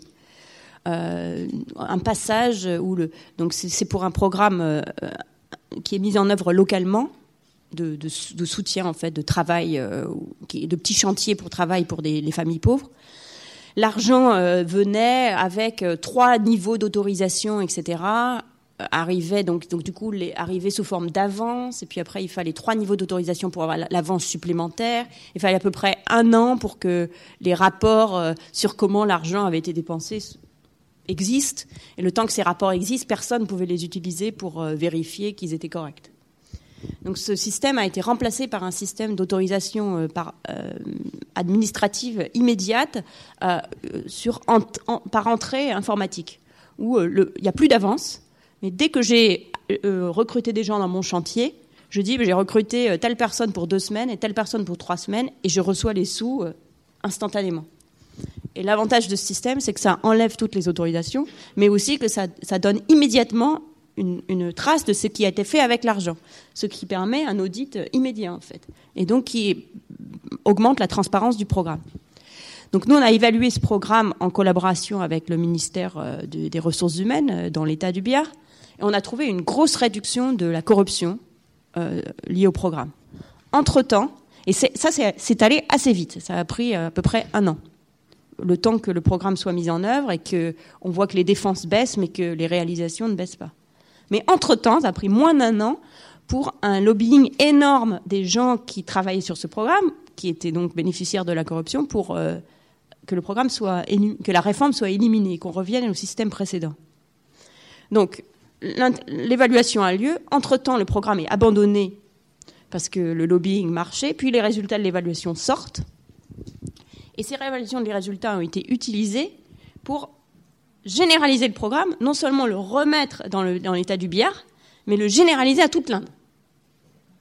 D'où deuxième évaluation sur maintenant toute l'Inde, pas randomisée cette fois, mais en utilisant le, l'adoption progressive du programme, qui permet de montrer que ça continue à avoir le même type d'effet, et une généralisation de ce type d'approche, pas exactement du même programme, de ce type d'approche, non seulement à ces programmes de, de soutien euh, euh, sous forme de travail, mais aussi à d'autres dépenses euh, décentralisées.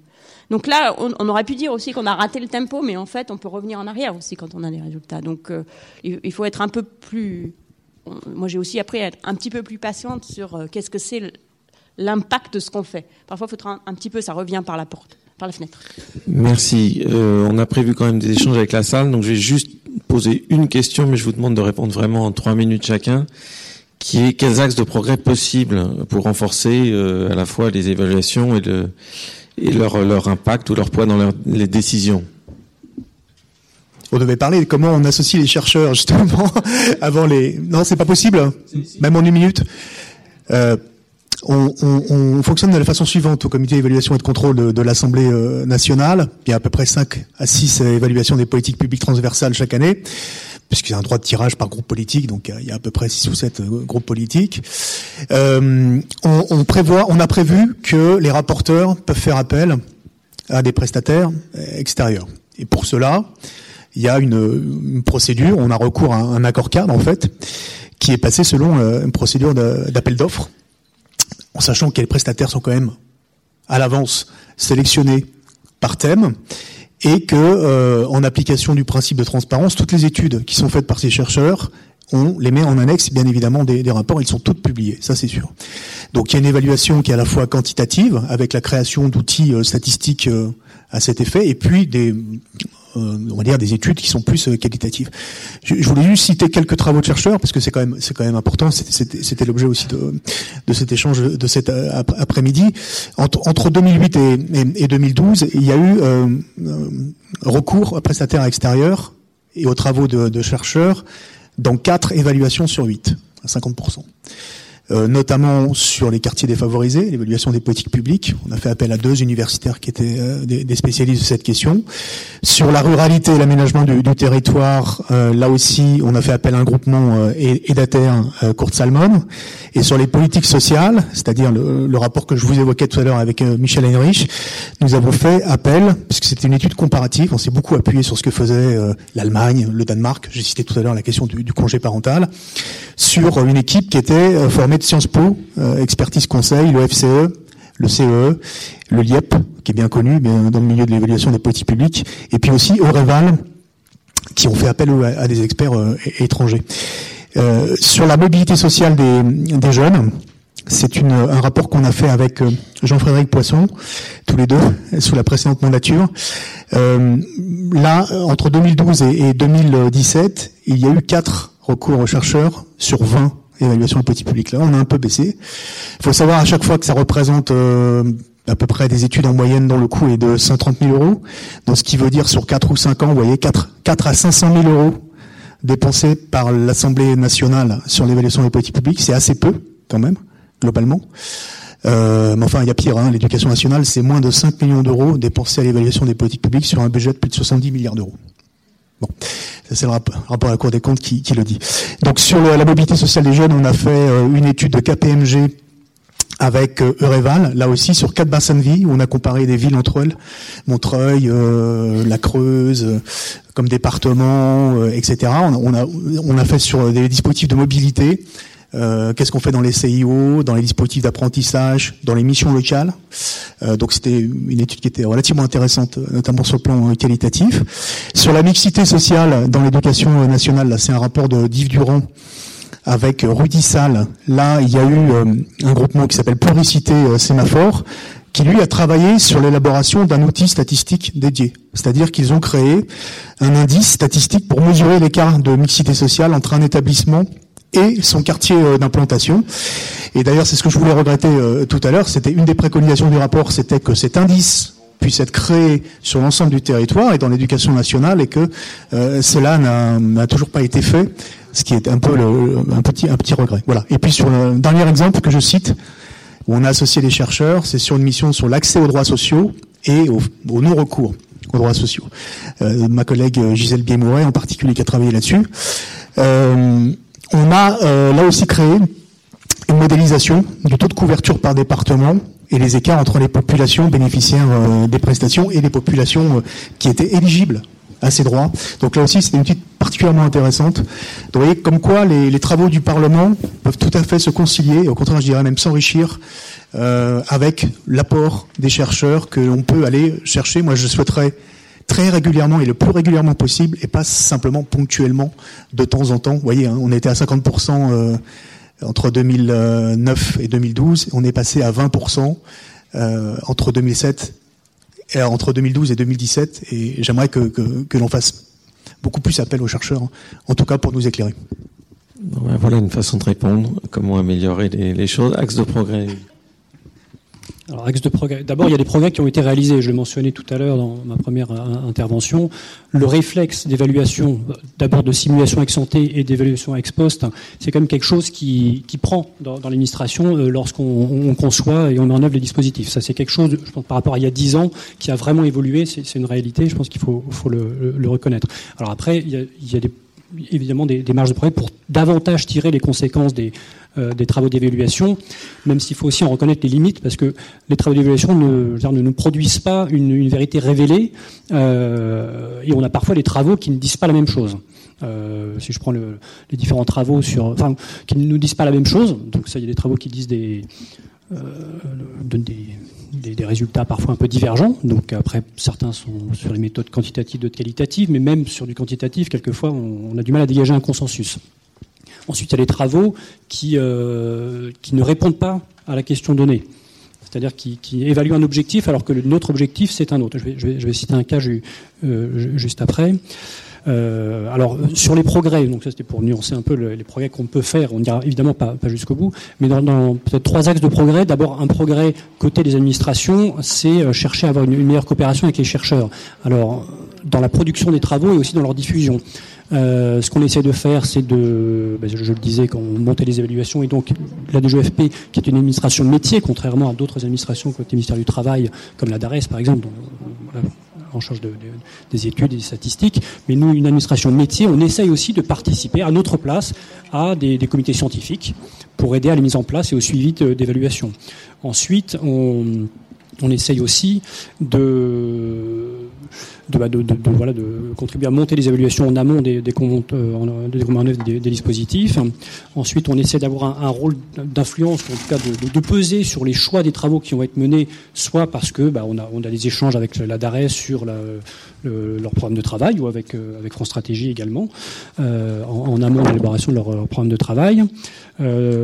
Ensuite, on participe à des séminaires, on co-organise des séminaires qui permettent de, diffuser ou d'organiser des débats euh, sur les différents travaux qui, ont, qui sont produits. Là encore, euh, avec euh, la Direction générale du Trésor à Bercy et côté ministère avec la, Direction générale du Travail, la DARES et nous, on, a monté un séminaire sur les politiques de l'emploi depuis plusieurs années et qui a aussi l'avantage d'associer différentes disciplines, les économistes et euh, les juristes.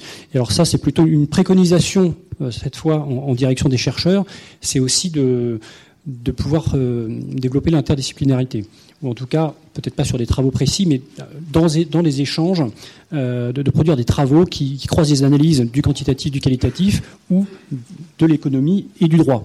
Euh, Jacques Barthélemy, Gilbert Sett ont produit beaucoup de travaux ensemble, et ça, a produit des, des approches assez intéressantes. Donc un juriste, un économiste. Euh, ensuite, quelque chose peut-être qui, qui, qui s'adresse à la fois aux administrations et aux chercheurs, euh, et à, à l'occasion de tous ces échanges qu'on peut avoir, c'est peut-être, lorsqu'ils ont des idées de travaux, peut-être d'avoir leur fait de, de, de, de, venir nous voir pour euh, comprendre d'abord le dispositif évalué et euh, se, se mettre d'accord sur la nature du besoin. Je citais l'exemple des contrats aidés tout à l'heure euh, qui est assez significatif, où euh, ça fait 30 ans qu'on produit des travaux qui montrent qu'en termes de taux d'insertion dans le secteur non marchand, c'est assez peu efficace. Quand on prend ce critère-là, alors pourquoi on n'en a pas tiré des, des conséquences depuis, euh, de, de, depuis aussi longtemps, même si récemment on l'a, fait, mais euh, pendant 30 ans ça n'a pas été fait C'est simplement parce qu'on occultait le fait qu'il y avait un autre objectif. Alors la version négative, c'est gestion des chiffres du chômage. La version positive, c'est un objectif de gestion conjoncturelle macroéconomique qui peut aussi se, enfin voilà, qui, là c'est la version positive parce que ça se défend aussi. On se dit, ben voilà, on, on injecte du pouvoir d'achat euh, via, du, travail euh, pour des pour des publics plus en, difficulté. C'est la gestion macroéconomique, même si on sait que ça ne va pas leur ajouter euh, une valeur, enfin il n'y aura pas de valeur ajoutée en termes d'insertion durable. On peut contester cet objectif, mais il n'était pas affiché, mais il était en sous-jacent chez les administrations ou chez le politique au sens large, ce qui permettait peut-être de, ne pas comprendre pourquoi on n'en tirait pas les conséquences immédiatement. Donc ça, ça permet peut-être d'élargir le, spectre de l'évaluation de ce qu'on va évaluer quand on regarde euh, un dispositif de ce type. Et ensuite, une dernière préconisation en ex de progrès, là qui s'adresse vraiment aux chercheurs, c'est le sujet des enjeux de communication sur les, travaux qui ont été menés. Il y a, un vrai service après-vente, certains le font, euh, parce que il y a des études qui sortent avec beaucoup de subtilité dans ce qui est écrit et repris euh, par, euh, par la presse qui parfois caricature un peu les résultats. bon, après, les journalistes font leur travail et, et, présentent les, les, grandes orientations, les grandes conclusions qui s'en dégagent. et et ça n'est pas toujours, quand on, on, lit dans les détails, euh, ce qui exactement est dit dans, dans, dans, les études. J'ai plein d'exemples en tête. Euh, bah on, on, l'a beaucoup cité, donc je, reviens dessus sur, sur les, le OPP-CVE. Euh, la conclusion qui en était tirée dans les, dans les gros titres de la presse, c'est les OPP moins efficaces que Pôle emploi enfin que la NPE à l'époque. Alors d'abord, c'était un dispositif euh, de la NPE et, et c'était pas le droit commun. Euh, le droit commun. Ensuite, c'était les OPP euh, en moyenne. Euh, globalement. Euh, peut-être que certains avaient été meilleurs et d'autres moins bien. Ils dans un processus plus itératif de sélection euh, avec des marchés suivants. Peut-être qu'ils auraient pu, on aurait pu dégager quels OPP auraient été, éventuellement meilleurs. ensuite, on était dans, des conditions très particulières puisque c'était des, des, opérateurs qui arrivaient sur un marché nouveau et donc qui étaient dans une phase d'apprentissage. Donc c'était un élément de contexte. Est-ce que ça permettait de trancher de manière aussi aussi claire Et ensuite, on était dans des conditions particulières de mise en œuvre qui était avec un cahier des charges confié à ces OPP qui était strictement défini euh, justement, euh, en gros, on leur, disait quoi faire. On n'était pas dans une démarche de leur donner un objectif et de leur laisser une marge d'innovation sur la manière de faire. Donc, oui, dans ces conditions, ils ont été moins efficaces mais ça ne, condamnait pas le recours aux OPP. D'ailleurs, c'est pas non plus la, conclusion qui en était tirée, mais en tout cas, il y a eu beaucoup de beaucoup d'impact médiatique euh, de, cette étude euh, qui, qui, ne disait pas exactement la conclusion. Les OPP sont moins efficaces. On pourrait citer des études sur la dégressivité des allocations chômage aussi, hein, sans se prononcer sur le fond du dispositif. Il y a une étude qui dit la dégressivité euh, est moins efficace, sauf qu'en fait elle le comparait à euh, un autre mode de dégressivité. Donc en fait c'est une comparaison entre deux modes de dégressivité, euh, l'une avec, avec des, paliers très longs et, brutaux et l'autre de petits paliers progressifs. Donc la, conclusion qui en est tirée, qui en est tirée n'est pas exacte sur les effets des 35 heures entre ce qui relève de la temps de travail et des exos qui l'ont accompagné et ce qu'on sait faire la part entre l'un et l'autre. Enfin, on a beaucoup d'études dont les conclusions sont difficiles à tirer ou au contraire, des conclusions en sont tirées qui ne sont pas exactement ce que l'étude dit. Merci. Oui, quelques points. Tout d'abord, le, enfin, vous, avez vu les, quelques exemples d'évaluations qui vous ont été présentés dans la, première partie. Ce sont euh, des évaluations assez lourdes à mettre en place, euh, qui nécessite pour une institution comme Pôle Emploi, mais pour n'importe quel euh, organisme qui met en place des, des politiques publiques, ben d'accepter euh, cette organisation lourde, organiser une affectation aléatoire. Ben ça, ça suppose en effet que que les conseillers l'acceptent, que les ça, ça pose des questions éthiques, ça, ça, a été dit, ça pose des questions de mise en œuvre opérationnelle, de se dire que ben tel demandeur d'emploi, je veux lui offrir le service, pas tel autre pour les choses qui ressortent. Ça nécessite aussi, ça a été dit par UGSR, que les que l'institution accepte les délais de l'évaluation qui sont euh, parfois euh, bien au-delà des délais des décisions. Et, à l'inverse, pour réussir cette approche du, chercheur comme plombier, et ça, ça a été bien dit aussi, il faut que euh, bah, les chercheurs entrent vraiment dans la connaissance assez fine du fonctionnement de la mise en œuvre des, politiques. donc, ça suppose quand même une acculturation commune et qui passe par justement des liens entre le monde académique et les, les décideurs politiques ou les décideurs publics ou les institutions qui mettent en œuvre les politiques publiques, et ça qui passe par des relations qui ne sont pas juste lors des évaluations, mais qui euh, font, euh, enfin, en ce qui concerne Pôle Emploi, on a des, on a mis en place il y a quelques années un conseil scientifique qui euh, a un champ beaucoup plus large que, que les évaluations. On, on, soutient avec le ministère du Travail et, d'autres partenaires deux chaires de, de, recherche qui nous permettent également de, de financer des travaux, d'accueillir des, des thésards en, en CIFRE, comme l'a été Dylan. Euh, on a un partenariat qu'on a lancé avec le, le, groupement des écoles nationales d'économie statistique. Je dis tout ça, on n'est pas que sur les sujets d'évaluation, même si aussi on mène de nombreuses évaluations des chercheurs, mais tous ces liens qu'on mène avec le monde euh, académique nous permettent d'avoir euh, voilà, cette acculturation commune, de, de, de faire en sorte bah, que le, les métiers opérationnels à Pôle emploi euh, comprennent mieux et acceptent mieux certaines évaluations, et que les chercheurs aussi, à force de, de travailler avec nous, connaissent mieux nos, nos, sujets, nos problématiques, et puissent répondre mieux à nos, à nos questions. Alors en ce qui concerne les, les axes de progrès, moi j'en citerai deux principalement. La première sur les questions auxquelles on répond euh, à partir des, des évaluations. Je crois qu'il faut qu'on arrive à, à répondre aux questions pertinentes, évidemment, la prise de décision, mais donc d'aller plus loin de ce que ce qu'on fait le, euh, souvent. Euh, quand on évalue un dispositif, euh, souvent on regarde ce que ce que tu disais, euh, Esther, est-ce que ça marche ou est-ce que ça marche pas? C'est-à-dire on, a quelques objectifs, le, le, retour à l'emploi en ce qui concerne Pôle Emploi, la satisfaction éventuellement des demandeurs d'emploi et des entreprises, et on va par un mécanisme contrefactuel euh, plus ou moins élaboré, qui peut aller de l'affectation aléatoire à des méthodes économétriques, euh, regarder est-ce que mon dispositif accroît le, le retour à l'emploi? Et sur l'accompagnement renforcé, par exemple, on a plein d'études partout qui montrent que oui, ça, ça accroît le retour à l'emploi. Mais une fois qu'on a dit ça, euh, quand on, alors ça c'est déjà utile, hein, ça permet bah, déjà de, de, généraliser des dispositifs quand, quand l'effet est positif, de renoncer à des dispositifs quand, quand l'effet est, est, décevant. Mais au-delà, quand on veut mettre en œuvre une offre de service assez euh, diverse et, et, la moduler un peu précisément, on a besoin d'aller beaucoup plus loin. On a besoin de savoir pour qui euh, ça fonctionne plus ou moins. Et donc on a besoin je pense, d'aller plus loin dans nos évaluations sur la question de l'hétérogénéité des effets, savoir sur quel public on a euh, tel ou tel effet. On a besoin de savoir comment ce qui fonctionne. on a eu une partie, en partie ce débat euh, tout à l'heure. Euh, si je fais un accompagnement renforcé, est-ce que ce qui fonctionne, c'est parce que je joue sur la motivation des personnes Est-ce que c'est parce que je les vois plus souvent, donc je leur fais des recommandations pertinentes? Si je vois un demandeur d'emploi plus fréquemment et qu'il retrouve plus un emploi, est-ce que c'est parce qu'il reçoit plus d'offres d'emploi? Est-ce c'est parce qu'il candidate plus? Est-ce que c'est parce qu'il cible mieux ses candidatures? Est-ce que c'est parce qu'il est meilleur en entretien, parce qu'il a une préparation? Ça, on n'en sait rien. Et c'est quand même euh, bah, gênant quand on veut euh, savoir ce qu'il faut garder, ce qu'il faut pas garder, ce qu'on peut moduler dans, Donc, ce sont des, champs d'investigation hein, qui sont de, devant nous. On a des, travaux euh, prévus, mais je pense que c'est des questions assez euh, importantes. Euh, troisième question, à quel coût? On a évoqué tout à l'heure les analyses coûts-bénéfices. Il y en a quelques-unes. C'est plus compliqué, c'est pas simple à faire, mais c'est aussi des sujets importants. Et puis euh, la question des effets d'équilibre. Donc, euh, je, je n'y reviens pas. Bruno Crépon a montré l'évaluation qui fait référence en, en la matière, qui ne sont pas encore très nombreux. C'est une question très complexe. Donc ça, c'est le premier axe. Vraiment, je pense qu'il y a euh, dans les questionnements qu'on se pose, il faut qu'on réfléchisse à des dispositifs d'évaluation. Il ne faut pas chercher à tout évaluer, mais peut-être bien cibler les, les, questions et faire parfois des évaluations avec des dispositifs un peu plus complexes qui permettent aussi de répondre à, à ces questions.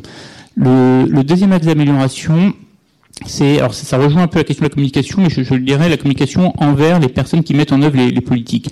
J'évoquais tout à l'heure que euh, les évaluations que, que, nous menons, de, de fait de notre organisation institutionnelle, euh, on a pas mal d'échanges avec les l'offre, les directions générales de Pôle Emploi, enfin les directions de Pôle Emploi, les directions générales en charge de l'offre de service. On a pas mal de, de liens avec la, les administrateurs, euh, donc ça a un impact sur les, ça, ça enrichit les décisions qui sont prises. Mais dans notre métier, qui est d'accompagner les demandeurs d'emploi, il est aussi utile que les conseillers qui sont en première ligne au contact des demandeurs d'emploi ou des entreprises et les résultats de ces évaluations comprennent pourquoi euh, tel dispositif est plus ou moins euh, efficace et, dans quelles circonstances. Et là, sur la façon de restituer ces résultats euh, jusqu'auprès des, conseillers, je pense qu'on a aussi des, formes de, communication à trouver et des progrès à faire. Merci. Euh, je vois l'heure qui tourne. Du coup, on va peut-être prendre quelques questions dans la salle quand même, parce que je voudrais pas qu'on déborde trop. Alors, je vois une main qui se lève au milieu. Merci de vous présenter.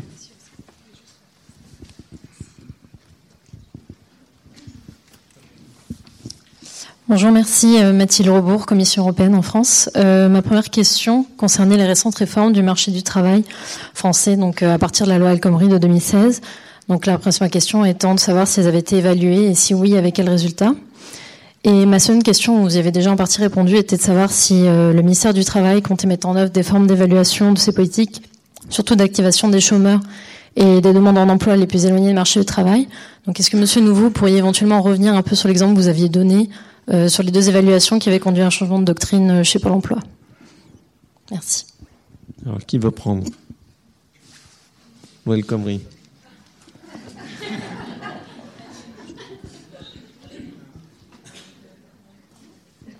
Alors sur la loi El Khomri, je ne sais plus exactement.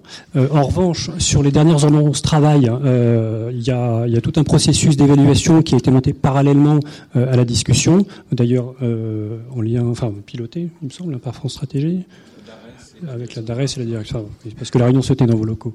Euh, donc voilà, on, a, on a un processus qui a été monté, euh, qui a été monté et qui va, au, fil, au fil de l'eau, de la mise en œuvre des dispositifs, euh, évaluer euh, ces, dispositions. Euh, les travaux ont commencé.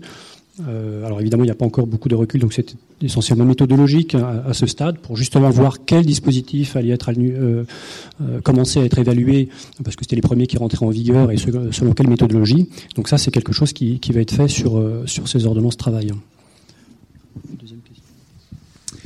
Oui, moi, ce serait pour dire tout simplement qu'il faut que le, sur ces questions-là, ce soit le Parlement soit pilote. Hein. Donc euh, bon, ça vous étonnera pas que je que je dise ça, mais moi je suis assez peu euh, favorable à ce qu'on fasse sous-traiter, comme c'était prévu dans certaines lois et notamment à France Stratégie, même si euh, bien évidemment j'apprécie les, travaux de, France Stratégie, hein, un certain nombre de, de grandes lois, puisqu'il y a eu le crédit d'impôt compétitivité emploi, il y a maintenant le crédit d'impôt recherche, les ordonnances travail, et puis bon beaucoup d'autres travaux aussi.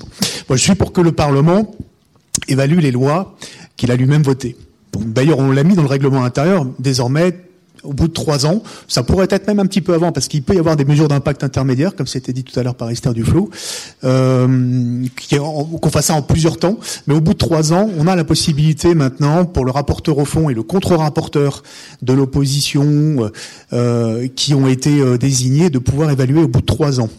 Moi, j'aimerais que ça devienne systématique maintenant. en tout cas, moi, je suis pour que le, le Parlement pilote, coordonne les évaluations de politique publique. Il y a beaucoup trop d'acteurs aujourd'hui. Pas, pas qu'il y en a trop, mais en tout cas, il faut mieux les coordonner. Il faut que leur programme soit euh, lui-même euh, discuté euh, au sein d'une instance. Mais je suis surtout, et là, bon, on, il y a un fort consensus hein, dans notre groupe de travail avec Jean-Noël Barrot, Jean-François Eliaou et tous les autres députés, que ce soit le rapport de Valérie Petit qui a été fait très récemment sur l'évaluation des politiques publiques.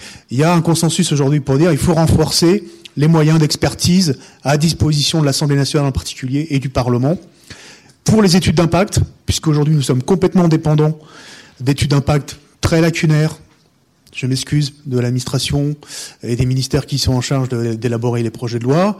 Euh, parfois, euh, des études d'impact sur les questions d'emploi où ça varie du simple au double, euh, entre 2 et 5 ans. Enfin, vous voyez, des fourchettes quand même très très larges. Euh, et donc, euh, il faut qu'on ait nos propres moyens d'expertise. Alors, est-ce que c'est un office dédié? Est-ce que c'est les moyens de France Stratégie? J'en suis pas convaincu parce que France Stratégie a une expertise qui est beaucoup plus large aujourd'hui que simplement les questions d'évaluation ex ante ou ex post. Et ça, il faut conserver ces identités-là. Mais par contre, qu'il y ait des économistes, des statisticiens, des, des, chercheurs, des universitaires, qui soient des équipes dédiées, qui nous permettent, nous, euh, d'avoir des études d'impact plus qualitatives, plus riches, qu'on puisse contre-expertiser en amont de la discussion de, de la loi, qu'on puisse évaluer l'impact d'amendements substantiels qui viennent en projet de loi de finances, comme ça arrive, euh, notamment du gouvernement, au dernier moment. On ne sait pas chiffrer. Euh, et des fois, c'est plusieurs milliards d'euros euh, sur une page ou deux pages. Euh, parfois 35 pages. Ça arrive aussi, des amendements de 35 pages. Mais, mais le, le voilà, on a besoin de ces moyens-là. Euh, au sein du Parlement. Alors, est-ce que c'est un office dédié? Est-ce que c'est une agence de l'évaluation? Peu importe, j'ai envie de dire le, euh, la forme. Ce qu'il faut, c'est qu'on ait une évaluation des politiques publiques crédible. Et pour qu'elle soit crédible, il faut qu'elle soit sous l'autorité des responsables politiques et il faut qu'elle soit indépendante de l'exécutif. Et donc, pour moi, c'est le Parlement. Voilà. Merci, on a bien compris. Donc renforcer les pouvoirs d'évaluation et les moyens d'évaluation au Parlement. Je précise juste quand même dans le cadre du CICE que si France Stratégie est chargée de l'évaluation du CICE, c'est la loi qui l'a demandé et le rapport que nous remettons, nous le remettons au Parlement. Il y a une question qui est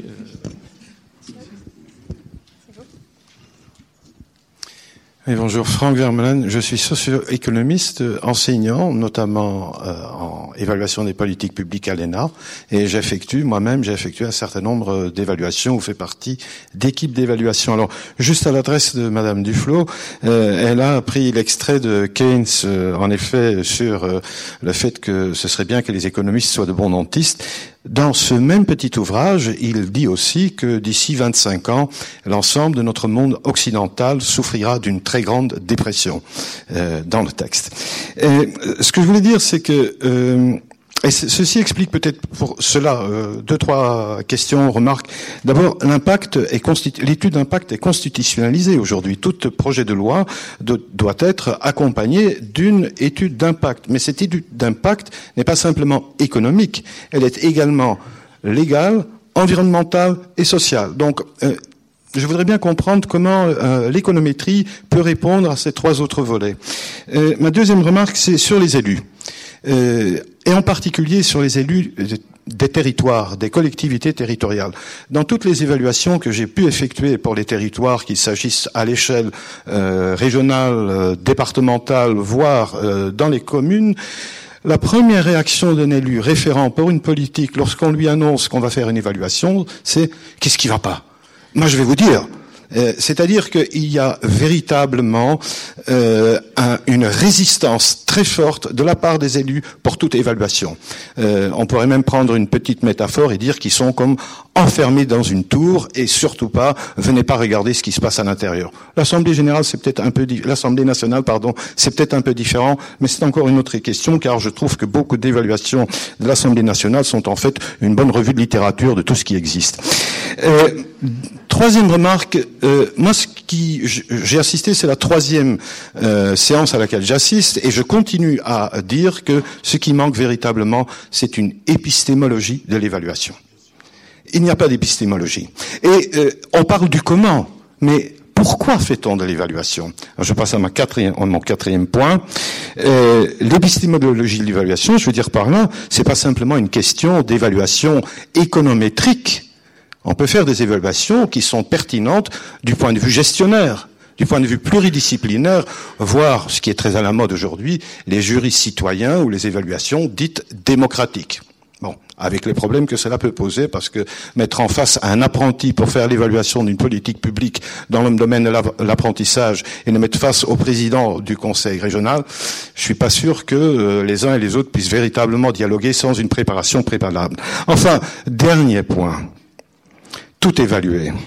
Et euh, l'évaluation, dans quelle mesure est-ce que toute cette euh, problématique de l'évaluation qui en France remonte euh, aux années, on va dire 60, qui commence finalement, qui est dans le droit fil de la planification, dans quelle mesure est-ce que cette publicité autour de l'évaluation n'est pas une dépossession progressive du politique, c'est-à-dire le pourquoi au bénéfice des experts, au bénéfice de ceux qui savent, et donc enlever de sa substance politique toutes les politiques publiques, avec un paradoxe extraordinaire.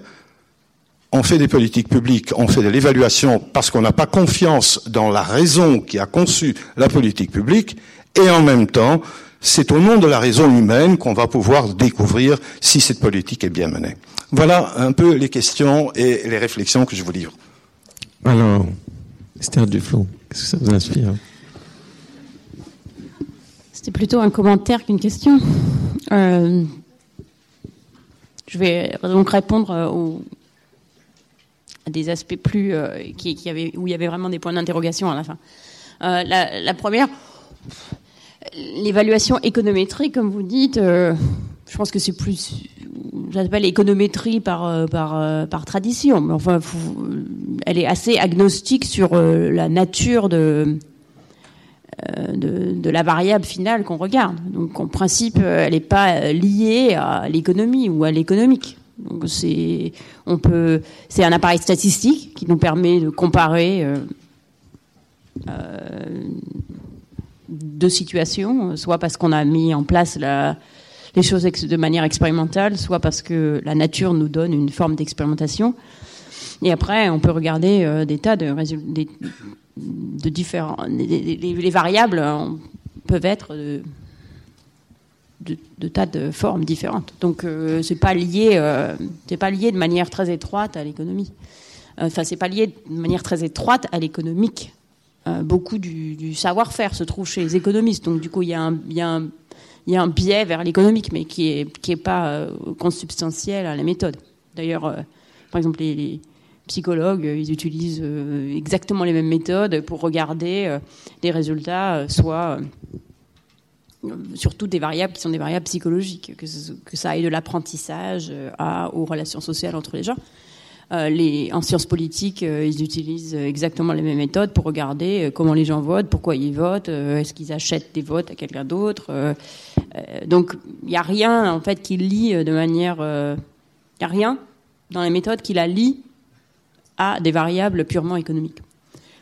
C'est vrai que la sociologie du champ fait qu'il y a quand même beaucoup d'économistes qui font ça, donc du coup ça nous amène vers l'économique, mais c'est pas pas euh, du tout automatique et c'était exactement ce que disait Cyril sur euh, la nécessité de mettre euh, d'autres gens sur le coup pour étudier mieux, choisir peut-être les, variables de, de résultats de manière plus riche et puis évaluer et, étudier les mécaniques de manière plus, euh, plus riche aussi.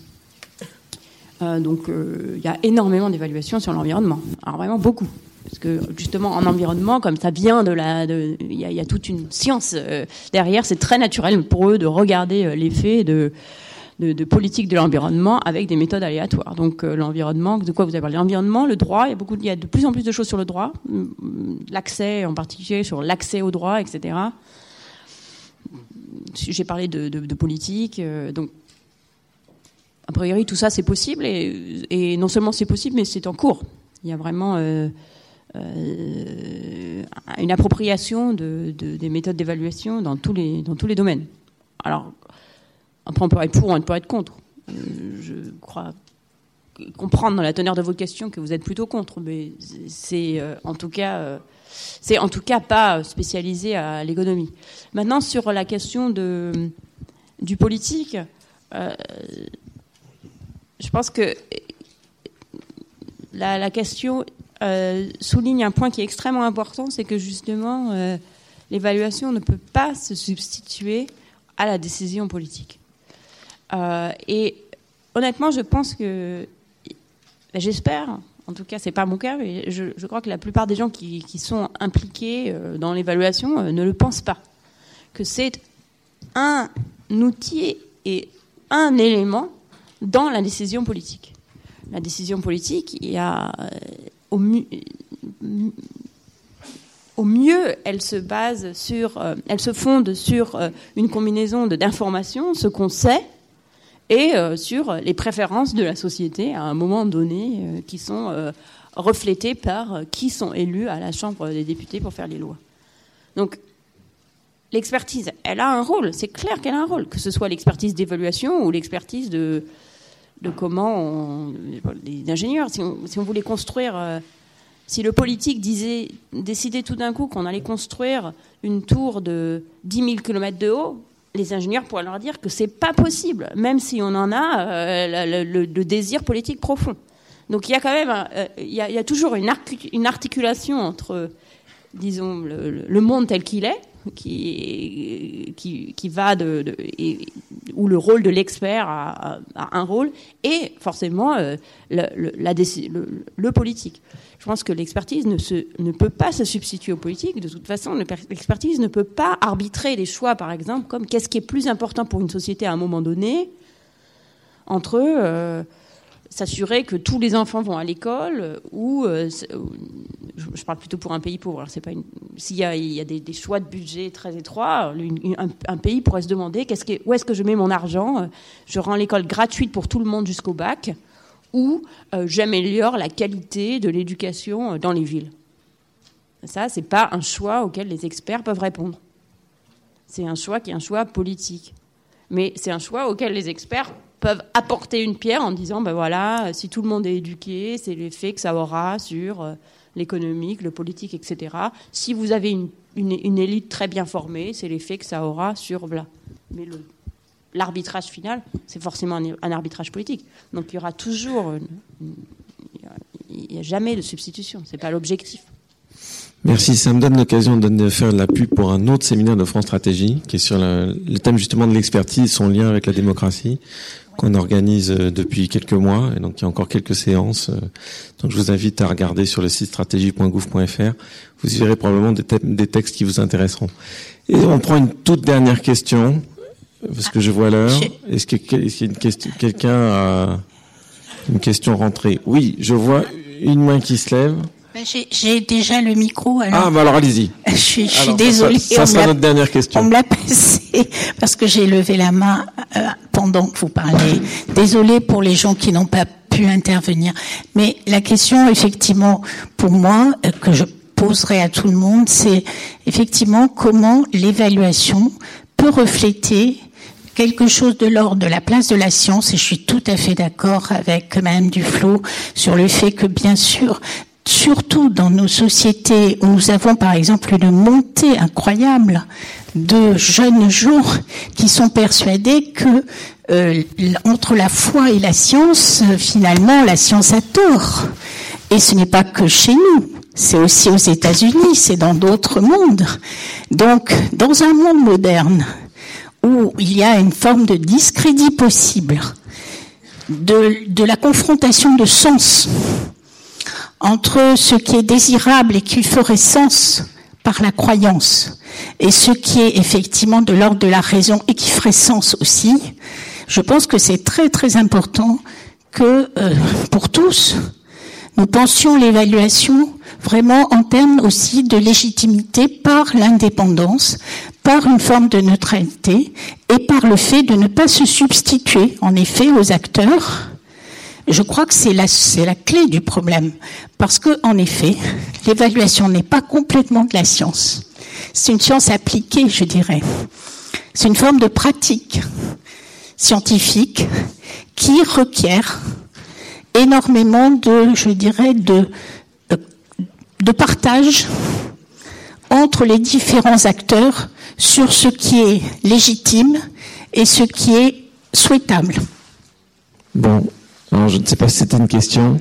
Euh, on peut souscrire. C'est une question à tous.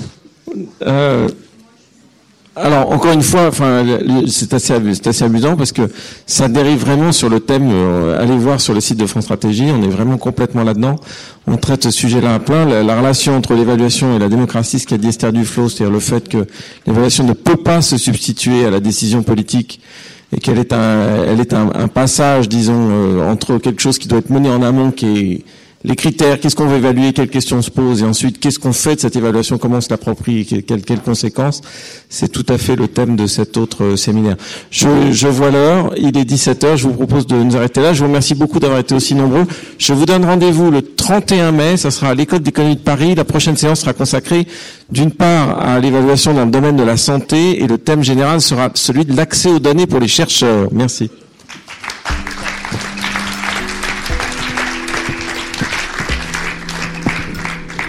Retrouvez tous les podcasts de France Stratégie sur www.stratégie.gouv.fr.